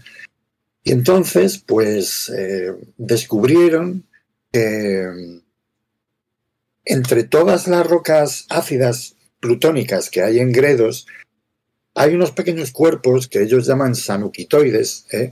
que son, digamos, unas rocas menos evolucionadas ¿eh? desde el punto de vista geoquímico. Para entendernos, se supone que, tú partes de un magma, imagínate que el origen está en el manto, ¿vale? Partes de un magma que viene de la fusión de una roca ultramáfica, ¿vale? Cuando esa roca ultramáfica funde, da lugar a un líquido que es máfico, ¿eh? va teniendo cada vez mayor contenido en sílice, ¿vale?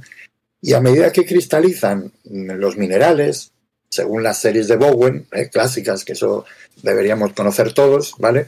Pues primero cristaliza el olivino, luego cristaliza el piroxeno, y lo que va ocurriendo es que como esos eh, minerales son pobres en sílice y ricos en hierro y magnesio, el líquido restante se va eh, enriqueciendo en sílice y se va empobreciendo en sílice y, en magnesio y se va enriqueciendo en potasio, en sodio, en fin, en otros elementos. ¿no? El caso es que eh, tú puedes eh, conocer, tirando de esa, de esa geoquímica y tirando de esas series, puedes conocer el origen de, de los magmas, ¿vale? De dónde vienen y ellos se dieron cuenta de que estos anuquitoides no vienen de la fusión de la corteza, sino que vienen de la fusión del manto. ¿eh?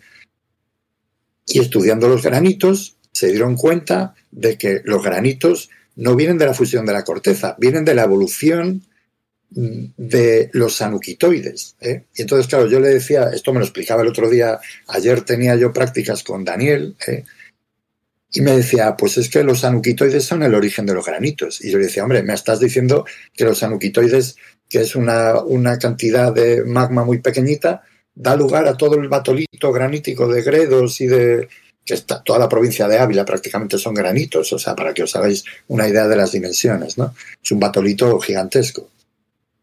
Y me dice, no, porque tú estás viendo la superficie, en profundidad, eh, la corteza en la parte inferior, no hay granitos, son los anuquitoides. ¿eh? Entonces ahí sí que eh, tienes la fuente verdadera de, los granitos eh, continentales. Entonces, bueno, pues ese es el aporte, ¿no? El aporte es que estos, estos magmas que se forman, estos plutones que se forman por, la, por el colapso extensional de los, de los orógenos. Que provocan un gradiente de temperatura lo suficientemente alto como para favorecer la fusión, ¿vale? Pues resulta que no es fusión de la corteza, sino que es fusión del manto. O sea, que es, es el manto que se incorpora a la corteza. O sea, que es nueva corteza que se, que se crea, ¿vale? Entonces, la cuestión es, ¿y cuál era el modelo anterior? ¿Eh? Porque si estamos, las noticias que se pueden leer en, sobre este tema son que realmente eh, son un, nuevo paradigma de, te puedo, la... Te puedo leer la de Europa Press, que como sabes es un medio que me encanta. A ver, a ver. Para darle palos, pero tengo que decir que en esta ocasión, bueno, está normal. El de Europa Press dice, investigadores del CSIC muestran que los continentes crecen tras la colisión de dos placas continentales. Bueno. Bien, no está mal. Está claro que, han copiado una nota que estaba en español, o sea que no han tenido que usar Google eh, Translate y que como no lo han entendido, lo han copiado tal cual. O sea que bien. Y tengo otro de hipertextual en este caso. Los continentes, dice, viene de Agencia Sync. Los continentes crecen de forma distinta a lo que creíamos. Un hallazgo hecho por científicos españoles desmonta todo lo que creíamos hasta ahora sobre cómo los continentes crecen. Claro, esa es la cuestión, ¿no? Que, primero está el hecho de que, de que desmontan ya un dogma que es que la fusión postcontinental, postcolisional, es de la corteza, cuando realmente ellos han demostrado que no. ¿eh? porque además este modelo que ellos han aplicado aquí en la Sierra de Gredos se puede aplicar a cualquier eh, orógeno del mundo, o sea, y, esto es así. ¿eh? En el Tíbet también, por ejemplo. Por ejemplo, Porque sí. Nos lo, pregunta, nos lo pregunta viajando con ciencia. Dice, ¿eso es lo que está pasando en el Tíbet? Pues sí. eh, sí, en el Tíbet, desde luego. En cualquier orógeno. En A ver, el Tíbet lo que pasa es que. Sí, el Tíbet lo que pasa es que se, todavía está en proceso de, for- de formación, no, no está ya en proceso de. De Colapso. de claro, de colapso. ¿eh? O sea, el Everest está creciendo todavía. O sea, ¿eh? en el momento en el que veamos que el Everest pierde cota, entonces ya tenemos que pensar que ahí ya se están formando historias. La cuestión es cuál, cuál era el, el modelo anterior, ¿no? Y el modelo anterior, pues es, es un modelo clásico, o sea, eh, y ya he hablado mucho de él aquí, es el, el modelo de, de- los arcos volcánicos. ¿eh? Se supone que eh, tú tienes, cuando tienes una zona, una zona de subducción, pues ya sabéis que eh, subduce una placa, esa placa está hidratada y entonces placa oceánica está hidratada. Al ponerse en contacto con, con el manto en profundidad se deshidrata y, y al perder agua provoca que disminuya el punto de fusión del manto que está justo por encima. Ese punto de fusión reducido funde el manto y, los fundidos lo que hacen es ascender, evidentemente. Y entonces se forman eh, lo que se llaman arcos volcánicos o, arcos de islas, eh, según cómo sea la subducción. Bueno, pues ese se pensaba que era el, mecanismo de, de generación, de crecimiento, digamos, de, de los continentes. Por, gracias a ese magmatismo eh, de arco volcánico que se da en las zonas de subducción. ¿eh? Lo que pasa es que eh, Daniel, que estuve hablando con él ayer un rato sobre este tema, me, dijo, mira, nosotros no hemos hecho un balance de masas ni nos hemos metido mucho en, ese detalle en concreto de, del modelo previo, pero, pero sabemos, porque está publicado y hay gente que ha mostrado ya sus, sus eh, digamos, pegas a este modelo, ¿eh? que claro, si tú tienes un- una zona donde tienes un arco y una zona de subducción, ¿eh? pues se está generando corteza, eso es verdad, pero también está metiéndose parte de esa corteza, la está arrastrando la zona de subducción hacia abajo. Eso, eso se sabe, porque, porque se conoce que hay fragmentos de corteza continental que llegan a mucha profundidad, ¿no? Entonces se, genera prácticamente la misma cantidad de corteza que se, que se destruye. ¿eh? Entonces, no, mm, realmente cuando te pones a pensar en eso, eh, los arcos volcánicos no son tan efectivos a la hora de generar corteza ¿eh? nueva, ¿vale? Y sin embargo esto, pues, pues sí, parece que es un, es un mecanismo mucho más efectivo de generación de, de nueva corteza y que sorprendentemente mm, eh, realmente tiene un origen del manto y no, y no cortical como se pensaba. ¿eh? Entonces, bueno, yo pienso que es un trabajo... A ver, parece, cuando tú ves las noticias y ves el titular, eh, parece muy sensacionalista, porque, claro, es un cambio de paradigma y, y algo así y tal, pero, cuando, cuando lees la, publicación o te la explican, como en mi caso, el autor, ¿eh? pues dice, joder, pues es que es verdad, o sea, eh, tiene todo el sentido que, este modelo que vosotros habéis propuesto eh, sea realmente más efectivo a la hora de generar corteza continental que, que el hecho de tener arcos volcánicos. ¿no? Entonces, bueno, yo pienso que es un trabajo muy interesante. O sea, Daniel, yo recuerdo, lo recuerdo como un alumno eh, fantástico, además en un año en el que hubo varios alumnos que destacaron frente a otros años en los que, bueno, destacan menos, ¿no? Pero ese año, por ejemplo, yo creo que Daniel es de la promoción de Olaya, por ejemplo, y, y ese año hubo un grupo bastante considerable de, alumnos muy interesados en, temas de petrología endógena en general, tanto metamorfismo como plutonismo y, y, magmatismo. Y se nota que, bueno, pues cuando hay gente interesada en esos temas, el nivel sube bastante. ¿eh? y Daniel pues es un, es un crack. O sea, yo eh, le deseo lo mejor en su futuro investigador y porque, vamos, eh, lo está haciendo súper bien. ¿Mm? Así que nada, eso es un poco la noticia. ¿eh? Que tenemos eh, gente en España que son top. O sea, eso que no nos quepa duda. Pues sí, suena, suena bien interesante y como dices tú, si es un cambio de concepción, pues ahora tiene que actuar la ciencia, ¿no? Supongo que van a haber más estudios que puedan, Claro, que puedan Sí, ir ahora- corroborando, apoyando más esta propuesta.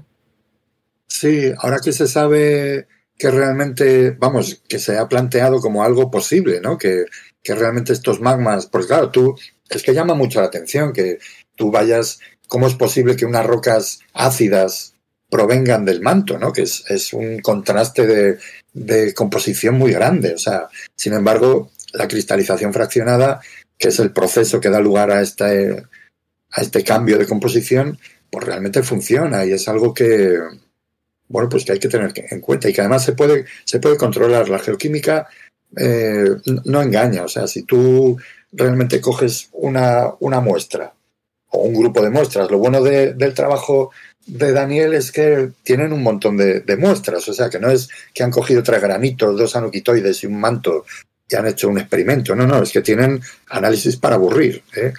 Y eso les da mucho, mucho peso a la noticia. O sea que vamos a la, a la investigación, ¿no?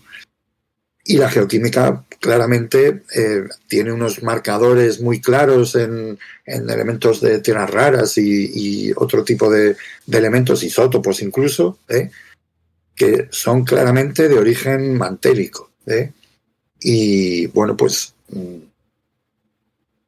pues eso, que, que algo que era inesperado porque no nadie había pensado en esa posibilidad, pues ahora resulta que puede ser eh, una cosa importante, ¿no? Entonces, bueno, pues está bien, ¿no? Porque claro, estos temas de, de ciencia pura, digamos, de ciencia no aplicada, ¿eh? Mm, es complicado encontrarles, pues eso, un, un, un punto de vista que sea lo suficientemente atractivo como para venderlo y que salgan las noticias. O sea, esto... eh, Pero sí ha salido. O sea que- ¿eh? Sí, sí, no. por- y, y en gran parte del mérito ha sido, ha sido de Daniel, que, que, ha, ha sido capaz de ver el enfoque eh, adecuado para, para darle eh, visibilidad, ¿no? Y entonces, bueno, pues eso también es, tiene mucho mérito, porque claro, que tú estés hablando de reciclaje cortical y de repente te encuentres con que no, que es el manto, y digas tú, joder, ¿y qué? ¿Y cómo vendo yo? eh? O sea, ¿y esto a qué, qué, importa a quién? O sea, si no tiene... ¿eh? Pero no, es que resulta, joder, es que, claro, ahora resulta que nos estamos cargando un paradigma de, de la ciencia. ¿eh? Pues venga, vamos a tirar por ahí. Pues darles, eh, saber darles enfoque también tiene, tiene muchísimo mérito. ¿eh? Y bueno, pues mm, es una noticia que en principio llama mucho la atención porque parece el típico clickbait y todo eso, pero no, no, está de- detrás hay una ciencia muy sólida y, y un razonamiento impecable, o sea, ¿eh? así que bueno, yo me vamos, leeros la noticia en, en Sync, por ejemplo, que es una buena fuente, no como eh, como, Como otros, eh, digámoslo así. y otros, eso. ¿Será que no los hemos mencionado ya? Debe estar palpitando los oídos ya los de Europa Press. Y luego, bueno, pues si tenéis acceso a la publicación, Daniel me dijo que, que está escrito muy sencillo. Creo que está abierta. Lo, lo estaba buscando. Creo que está libre, ¿no? Mm, A ver, yo es que como suelo descargármelas en la, en la La compu, acabo que de buscar porque nos la pedían en el chat y sí, sí, no, está, está libre. Se puede consultar gratuitamente. Vale, Cosa pues que sí, eh, es rara porque estamos hablando de Science Direct, pero ahí está, View PDF. bueno, y si tú, si tú puedes, si te puedes permitir eh, pagar el acceso libre, pues desde luego te lo, lo puedes hacer. O sea que yo lo que voy a hacer es voy a copiar el DOI y lo voy a poner en el chat para que lo vean. Sí, sí. Bueno, yo, no, yo tengo ninguna suscripción de nada y y lo estoy pudiendo ver aquí en la página y sin ningún problema. Sí, se, se puede ver sin, sin problema. Muy bien. Pues muy bien. Pues habrá que seguirlo, ¿no? El tema y pues quizá invitar más adelante pues al autor, como comentabas, y Bueno, sí, Daniel, a ver, está en proceso de, de hacer su tesis, o sea que yo creo que este debe ser el segundo paper que tiene. Mm, y bueno, pues eh, va muy bien encaminado, o sea que, que fenomenal. Con este ya está, está aprobado, vamos, directamente. Si, si, se, Eh, si se confirma ya, yo desde luego le daba el aprobado ya. o sea, fíjate. claro. No, porque, a ver, era muy buen, era muy buen estudiante. Yo recuerdo que llamaba, era especialmente, sobre todo porque era, ya te os digo, que era un grupo que había, que es muy raro que haya un grupo de gente interesados todos en, en petrología endógena, Eso con Olaya. es verdad. con Daniel y con otro chaval que leyó hace poco la tesis también en temas de mineralogía y tal. Y, joder, era, era maravilloso estar con ellos en clase, o sea, era guay. ¿eh? estoy viendo que Ah, sí. tiene licencia de Creative Commons. Sí, sí. Eh, no Eso sé, ya es raro. No- yo- como ya hace, yo hace eh, mil años que no Se van publico, viendo ¿eh? algunos artículos con Creative Commons. Pero bueno, a menos ¿no? este, sí, sí. Por eso te digo que este está Ah. bajo licencia Creative Commons. El que, el que me he leído yo para el Tokamak, que es el Magnetic Equilibrium Design for the Smart Tokamak, ese también está con, con Creative Commons. Y es, es de la misma de Science Direct. Ah, pues a lo mejor tienen la opción de, de que si pagas, te ponen ese tipo de licencia para que sea Libre. pueda ver. de acceso abierto. Bueno, Pues desconozco, Pues- desconozco. en fin, cosas de las editoriales. En cualquier caso, yo siempre me gusta eh, resaltar que, claro, gratis es el artículo, pero tú sigues pagando la suscripción. ¿eh? Entonces, estás pagando dos veces, ¿eh? porque hay artículos que no tienen, que no son de libre acceso. Entonces, la- las bibliotecas pagan por acceso a unos, a unas, a un- a unas revistas donde parte de los artículos son de libre acceso, pero otros no. ¿eh? Es el negocio del siglo, vamos. Y ahora el MDPI, bueno, ya ni te cuento. Prefiero no hablar del tema. Adiós. Vale, vale. No abramos ese melón ahora. No, no. Guardémonoslo con más investigadores. Entonces, podemos hacer Sí. un. Saquemos bilis eh, sobre las publicaciones. Porque yo- sé que tiene su miga, tiene su miga todo este tema de, de la Sí, sí. publicación. Vale, pues muy bien, muy interesante, la verdad. Eh, nos- no sé si volvemos a Mario, porque creo que Oscar antes te, te hablaba de lo de las baterías. Tu interés era sobre la batería de sodio, ¿o no? Cuando me estabas pasando la pelota. Que nos odia a todos. Os odio a todos. No, de sodio. Y nos hemos ido por lo de la fusión. Llevamos, ¿cuánto llevamos de programa? Eh, Son una las hora y 12 media. y. Bueno, yo creo que media horita más. quizá nos la echamos. Sí, Oscar ha puesto cara como que sí. ¿No? Para que- los que no se esté. A ver, el Yo no sé si- promedio. Esto es como, como la dotación, la dotación de, de- de agua. El promedio de programas los hemos hecho de dos horas, los Sí, últimos. está bien, está bien. Lo malo que esta mañana me levanté a las 5 y 10 de la mañana y ya son las 12 y 20 de la noche. Hay 12 y 12. Sí, sí. No, los que nos ven por YouTube ya te han visto bostezar ya. Sí, no, estaba bostezando que digo, el, el tema es súper interesante, no, no bostezo por eso, ¿eh? es por... No, me imagino que antes ya has dicho que te levantas a las 5 de la mañana para ir a, hasta Girona, así que... eh, no, pues eh, centrémonos en esta noticia de la batería. Si le queda un poco de tiempo, intento brevemente explicar esta noticia que también ha salido en medios del núcleo interno del núcleo interno, esto como el Groucho Marx. eh, y, pero bueno, a ver si, si más tarde para finalizar el programa podríamos con esta noticia, pero si no, pues Mario, primero, ¿qué es esto tema de las baterías que nos odian? Mario Que- primero, es, esto es muy de realeza, ¿eh? Me gusta, me gusta. Mario primero. No, no, deja, deja. directores, Mario primero y Pedro segundo, Mario por decir algo, ¿eh? de Toledo. Podemos hacer Pedro primero y Mario ¿eh? Toledo es una ciudad ya real. ¿eh? Ya ha tenido. Con nombres de así de Mario primeros. Emperador Mario I. Pero emperador a lo, a lo Star Wars me pido mejor. A lo Mandaloriano. Pues lo de la batería va a ser rápido. Nada, eh, Pues está mejor, saliendo Para ya. Oscar mejor. Sí, para, para acelerar. Y eh, oyentes también, ¿eh? que no soy el único que... están aburridas ya de escucharnos. Hay Lo de las baterías chat, es que- gente por el chat, ¿eh? ¿Todavía aguantan? Sí, hombre.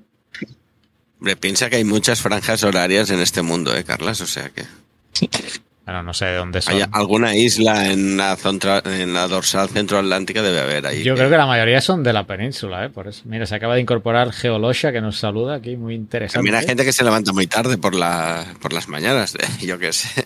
Los turnos, a lo mejor si estaban de tarde o algo. Nunca se sabe. La gente que trabaja con turnos tiene horarios muy raros. Sí, algo me han contado. Sí, sí. Oye, pues eso, el otro día eh, siempre hablamos de la batería de litio y tus follones del litio y tal. Y el otro día eh, vimos por ahí por las redes una noticia que hablaba de las baterías de sodio. Y dijimos, calla, esto es sal, esto es sal de la mar, esto es maravilloso. A ver qué, qué, qué piensa nuestro hombre energético. Nuestro ¿Ya no le llamas becario? ¿Ya no le Mario. llamas becario? no, me, he ascendido a rey antes y ahora Algo está pasando. está bien la cosa. Algo está Sí, pasando. sí. Cuando pasamos la nómina vuelves a becario, no, no te preocupes. Pues la, la noticia que, que me pasó el otro día Oscar era que, que en China ya había algún coche eléctrico con, con batería de sodio. Porque uno de los principales problemas que está poniendo la gente que está, porque parece que hay una, pe- una- una especie de campaña contra el coche eléctrico, contra la transición energética en general, diciendo que no hay litio para tanto coche. Que en un principio, bueno, pues es verdad que el, el nivel de producción ahora no está preparado para, para asumir la, Tanto litio para tanto coche no es un chino de. Ay, no es un, un chiste de chinos, ¿verdad? No, pero ¿eh? creo que los chinos se van a reír los últimos. Antes que. Sí, porque ahora, ahora mismo son los mayores productores, ¿no? De- Es que te- básicamente tienen casi todo, el, desde la materia prima, toda la cadena de, extracción, de, refina, de todo eso, hasta llegar a la producción. Porque aunque las reservas están, las mayores reservas están en, sobre todo en Sudamérica, en el, en Bolivia, por ahí. Sí, eso es el triángulo este de- del litio. Ellos también tienen recursos y reservas y, y luego aparte que están han firmado convenios ya con algunos de los países donde están las reservas. O sea, se han asegurado muy bien las posiciones tanto en África como en Sudamérica y aparte de los, los propios recursos de China tienen lo, lo tienen todo muy bien montado. Entonces, sí, perdón, te he cortado. Sí, sí. No, no, que geopolíticamente es cierto, se está moviendo muy bien por, por todo el mundo. Sí. Mm, Pero sé que en Latinoamérica se han movido muy bien y en El Salvador ha conseguido ya desde la administración pasada que dejaran ya de tener convenios con Taiwán y, se están introduciendo de una manera pues, espectacular en Latinoamérica. No sé qué les están ofreciendo, pero eh, lo que antes, sobre todo El Salvador, porque es el caso que conozco, tenía enlaces con Estados Unidos por toda la migración, eh, eso geopolíticamente ha virado, sobre todo también por el nuevo gobierno. No sé si con otro gobierno hubiera pasado, pero, pero no es único de El Salvador. Como dices, en Latinoamérica en general se ha movido muy bien. Sí, han- y de África igual. África también hace muchísimos años que están ya Sí, en África desde, están muy bien Se ha, situados. bueno, se ha movido muy bien para sus intereses. Sí, bueno, la- ya no hablo del impacto social, ambiental, etcétera. Eso, por supuesto, que no lo voy a mencionar. Que tampoco es que las demás naciones se hayan lucido mucho, pero bueno. Y Aquí hay, na- nadie sale, sale bien de ese. No. de esa Entonces- entonces, por ejemplo, en, en África y eso también lo que han hecho, han, han completado el círculo porque han tienen los recursos, los refinan, crean los, los componentes y tal, que luego a lo mejor los hacen en, en China y luego los venden en, en África. Por ejemplo, los aerogeneradores que, que están batiendo también récord por todos sitios, están llevándoselos a... Porque en Europa cuesta conseguir un poco de financiación para pagar los aerogeneradores chinos porque no los ven con la misma calidad que los, que los europeos o los americanos. Entonces se los llevan a, a países en- emergentes y entonces ya tienes todo el círculo completo, los tienes pillados por todos sitios. Y con esto de las baterías, lo que ha pasado es que es- están siendo de los primeros en integrarlas en, en vehículos, porque la batería de, de sodio con respecto a la de litio pesa más, mucho más pesada, con lo cual tienes que se está utilizando ahora para coches, digamos, de baja gama dentro de los suyos de baja gama, con menos porque tienen más peso, entonces tienen menos autonomía. Pero será como todo, al final será una tecnología que poco a poco la densidad energética de la batería se vaya logrando subir, porque ahora ronda me parece que los 150, creo que eran 150 kilovatios hora por, por kilo o algo así, y se puede llegar a subir hasta 200, con, según decían. Entonces al final eh, lo que al tener baterías por un lado de, litio, que somos las que estamos más acostumbrados, que tienen una funcionalidad que es sobre todo peso, que es, para funciones móviles como un vehículo, un coche, es, son las más indicadas. Pero luego tienes las de sodio que se pueden utilizar también para vehículos, no tanto, pero por ejemplo para cosas fijas, una casa, una batería, no tienes por qué tener la de litio, es tontería de derrochar litio para eso si puedes tener la de sodio, aunque sea un poco más voluminosa, etcétera. Y luego aparte he estado leyendo también la, nota de prensa china y te explicaba que algunas baterías de, sodio tenían ventaja de, las temperaturas, que se está hablando últimamente mucho también de, la, de que la temperatura con la batería de litio, que bueno, la información que da ciertas personas por internet no es muy fiable, pero sí que es verdad que tienen problemas de, de temperatura tanto por el frío extremo o por el calor. Entonces las de sodio, por lo visto, aguantan más los ciclos a baja temperatura. Entonces, estamos viendo que estamos que vamos a tener distintas tecnologías de baterías que cada una se acoplará a la, a la función que sea necesaria. Y luego tenemos la ventaja que el sodio es súper abundante comparado con el litio. El litio me parece que está concentrado en la corteza a un 0,0067% y el sodio ya hablamos de un 2,5%. Entonces está muy bien distribuido igual. El litio a lo mejor está más concentrado, pero el, el sodio lo hay por casi todo, todo el planeta, con lo cual nos, el que sepa extraerlo lo tiene en su, zona, incluso se podía extraer de, del agua del mar, etcétera. Entonces, vemos que para la transición energética siempre hay los, los típicos amargados que nos dicen que no vamos a tener recursos, que parece que, cada hito tecnológico pues nos asume que sí que podemos tener esos recursos. Lo que no quita que haya que cambiar el modelo. O sea, en vez de sustituir todos los coches de combustión por coches eléctricos, a lo mejor es que hay que moverse en tren y en autobús. ¿Vale? Pero por lo menos baterías, por ejemplo, para compaginar con renovables y todo eso, que tenemos de muchos tipos, como desde la famosa de plomo ácido de toda la vida, que estamos muy aburridos de utilizarla, pero es muy pesada, pero en, en, electricidad se utiliza bastante habitualmente. Entonces, vamos teniendo varias tecnologías que en el futuro nos servirán para ir acoplando distintos segmentos de la red a distinta escala. Y es una nota positiva con respecto a lo de la fusión, que siempre dices que te amargo que en 10 años no va a tener. Parece que las baterías vamos a tener mucha más variedad, que se está metiendo mucho más dinero en, investigación y eso, para poder asumir los distintos, las distintas necesidades del día a día que vamos a tener. Pero igual, mira, hoy he leído que el ritmo de eh, electrolineras, ¿se llama? Eh, va a la mitad de lo que estaba previsto que hubiera para el, yo creo que eso también es lo que estábamos hablando antes. ¿eh? Eh, necesitas un cambio de paradigma. Eh, hablar de electrolineras estás asumiendo que es un modelo de gasolineras cambiándolo por electricidad y quizás el modelo no es ese.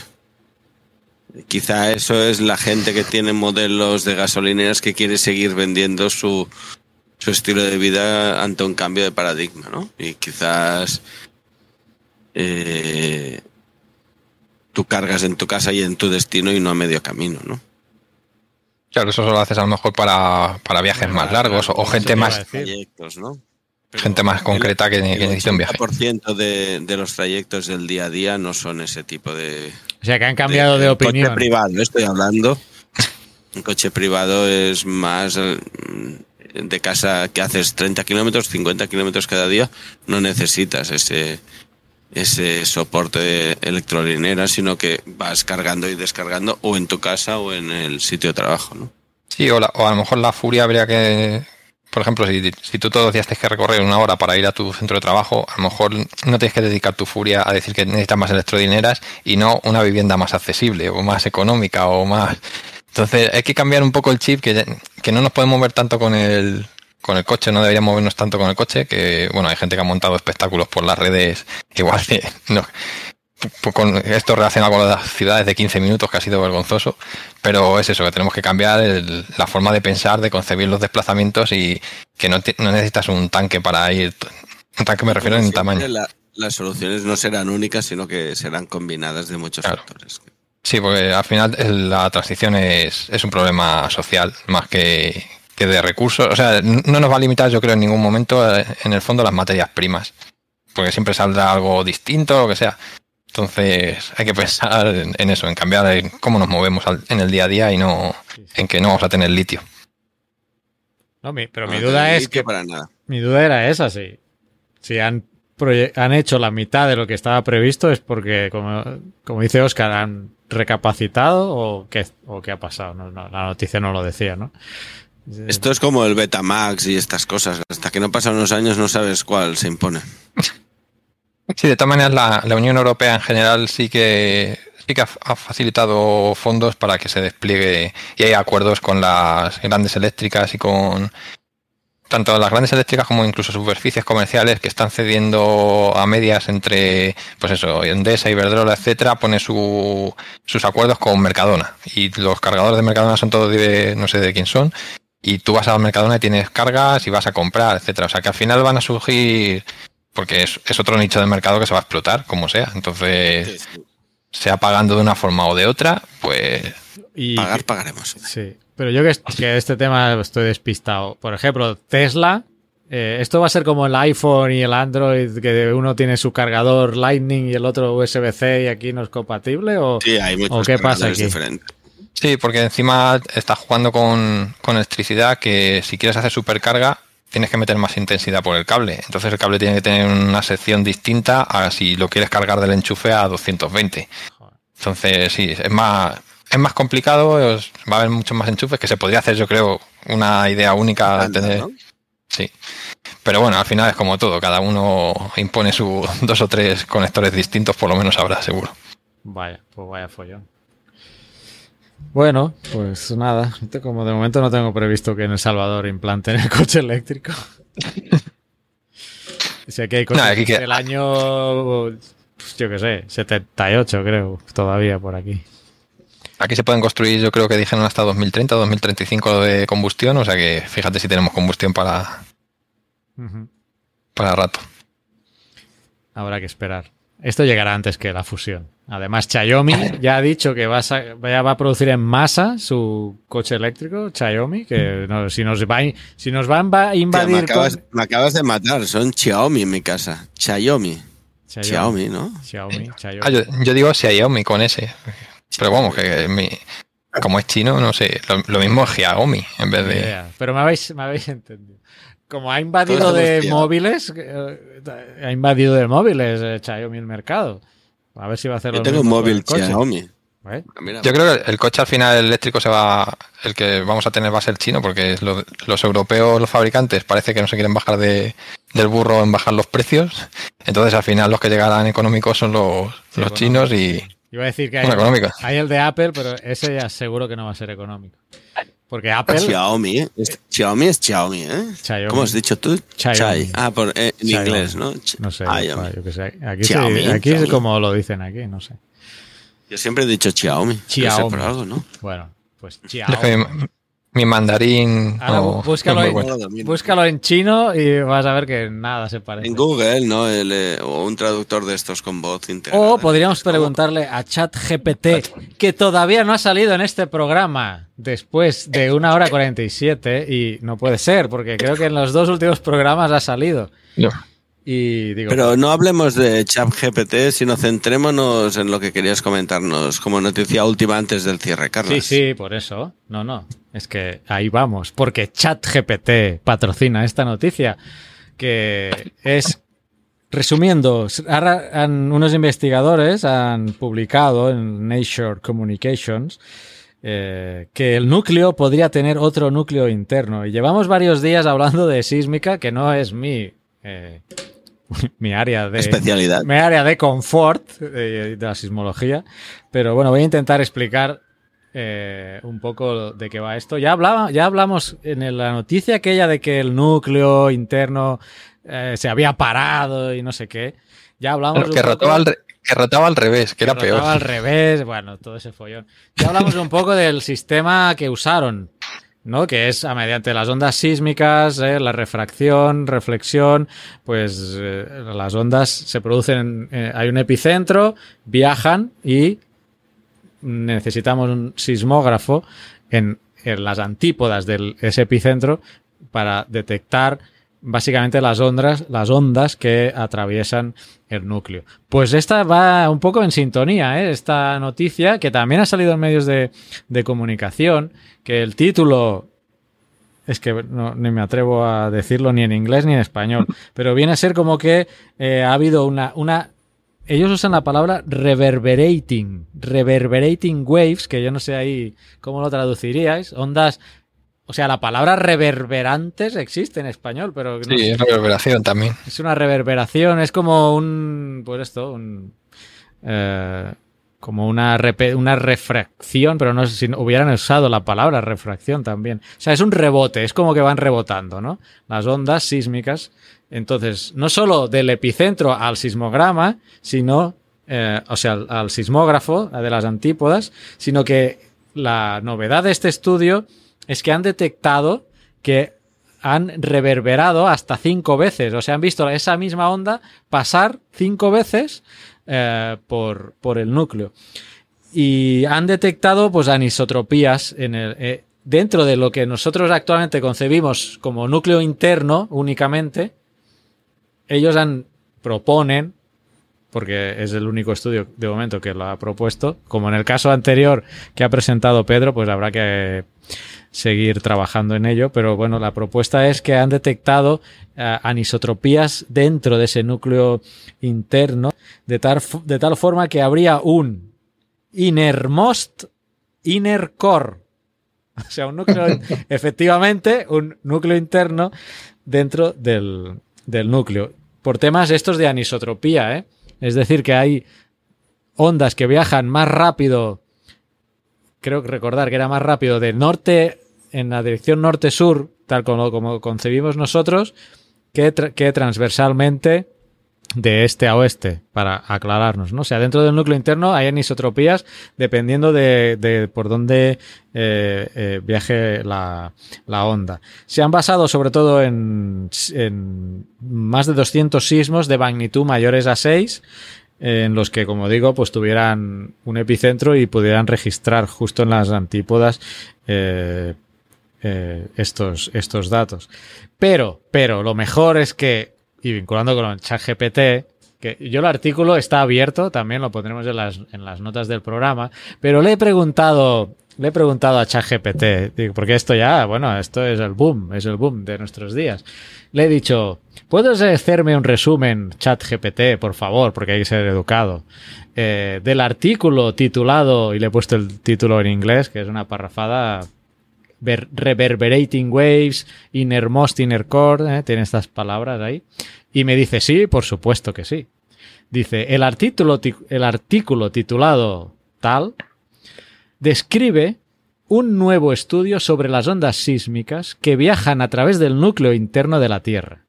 Los científicos han descubierto que algunas de estas ondas pueden rebotar hasta cinco veces rebotar, ¿ves? Mira, me gusta. Reverberating, lo ha traducido ChatGPT como rebotar.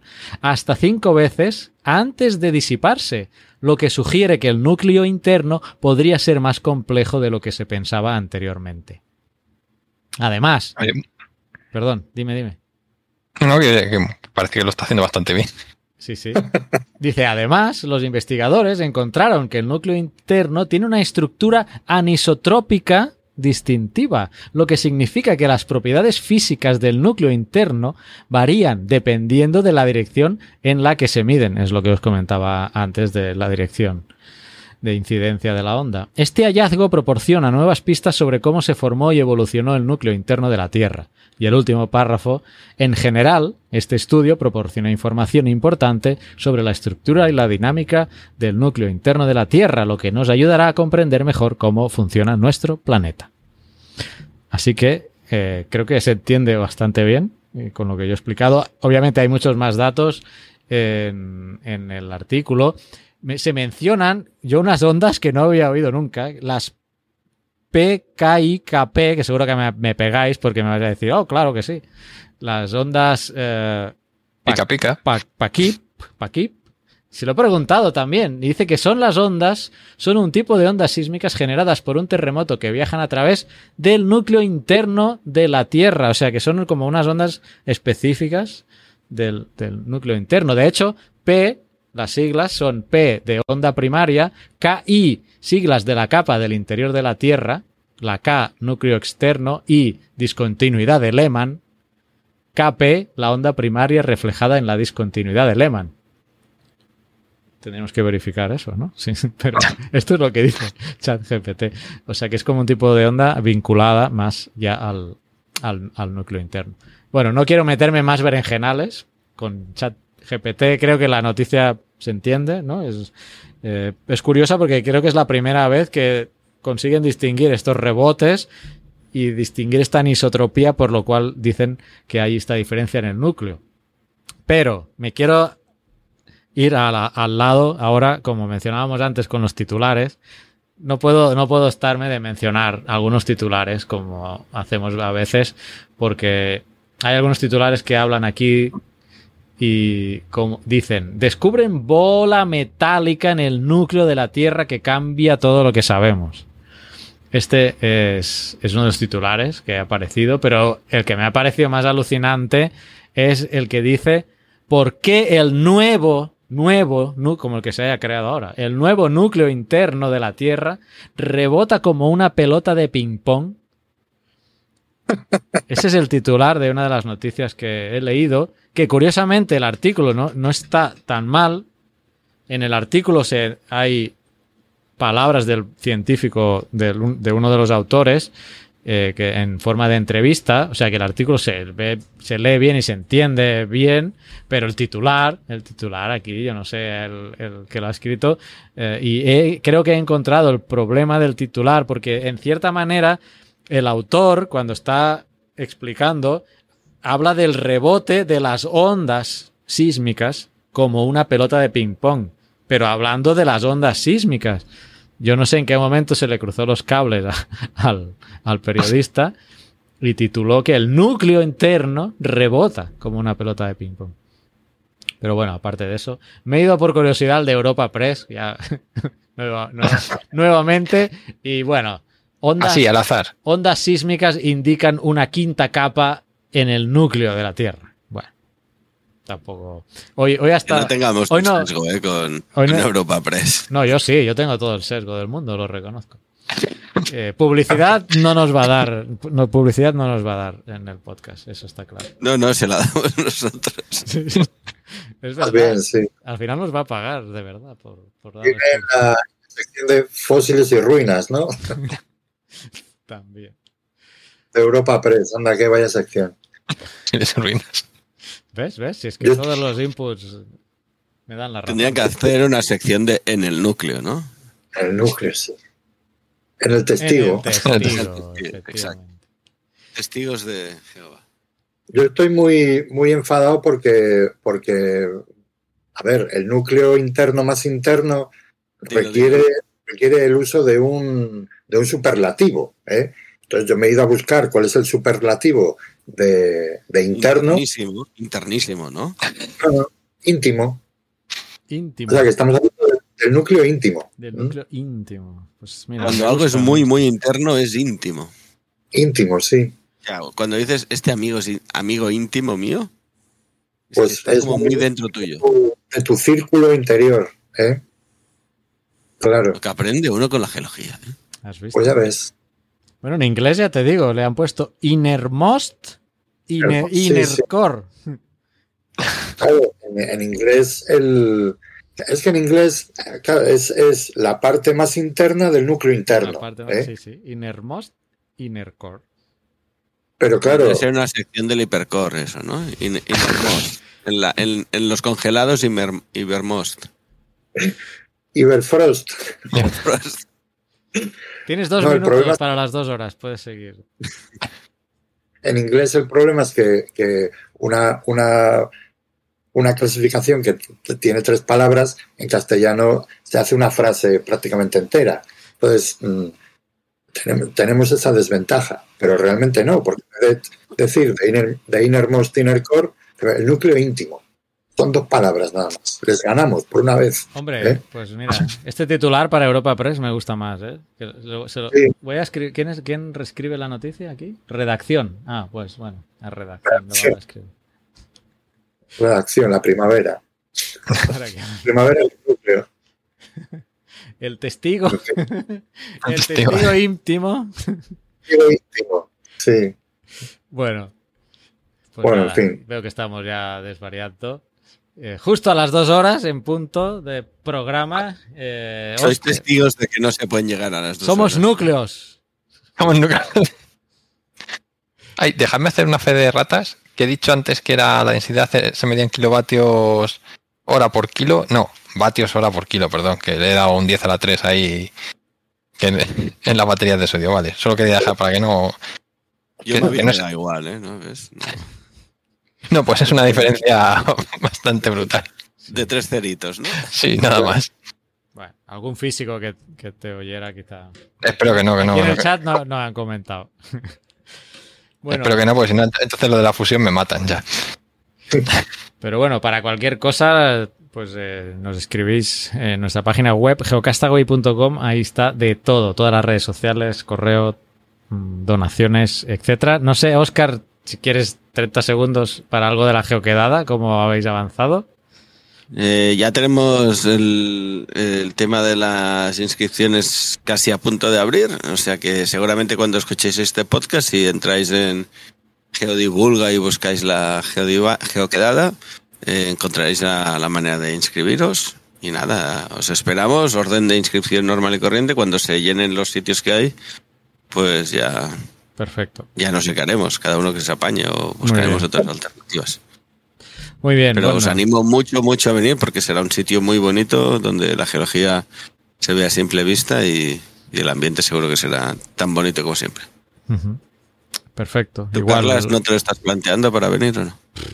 No, no creo. Mayo, finales de mayo, una excursionita por aquí. Me gustaría, me gustaría. Tengo muchas ganas de, pues, de estar ahí, conocer, ya desvirtualizar a, a toda la gente, pero va, va a estar complicado. Va a estar complicado. Ya veremos, ya veremos. Eh, nada, pues eh, gracias a todos por haber estado hasta este dos horas un minuto de programa, un 28 de febrero para los que estéis en el chat. Muchas gracias a todos los que os habéis pasado por el chat en nuestra emisión en directo por YouTube. Los que nos encontréis por el podcast, pues ya sabéis, si os ha gustado, pues compartidlo, es lo mejor que, eh, que podéis hacer para ayudarnos a, a divulgar y si ya queréis ir un poco más allá, pues eh, podéis donar. Mm, no hemos hablado de donaciones para la geoquedada, Oscar, pero podríamos ver esa parte, ¿eh?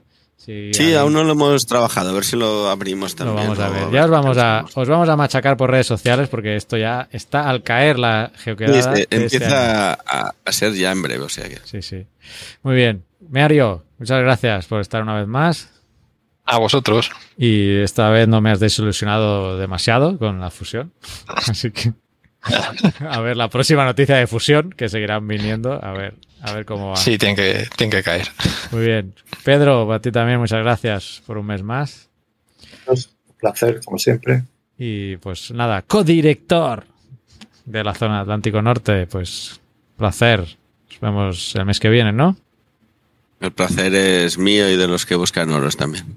Eh, no, no puedo, no puedo comentar al No, respecto. no puedes. Lo siento. Solo voy a decir que chao, hasta el mes que viene. Bye bye. Venga, nos vemos. Hasta luego. Chao, GPT.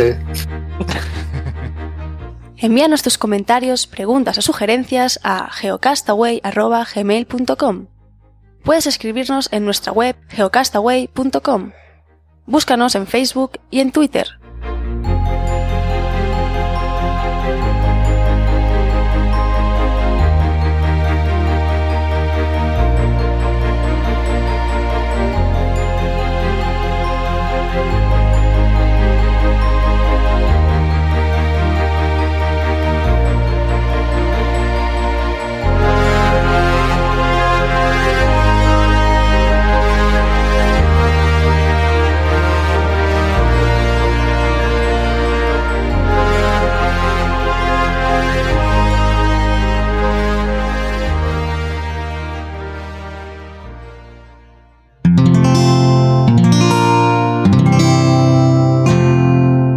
Puedes escuchar más capítulos de este podcast y de todos los que pertenecen a la comunidad Cuonda en cuonda.com.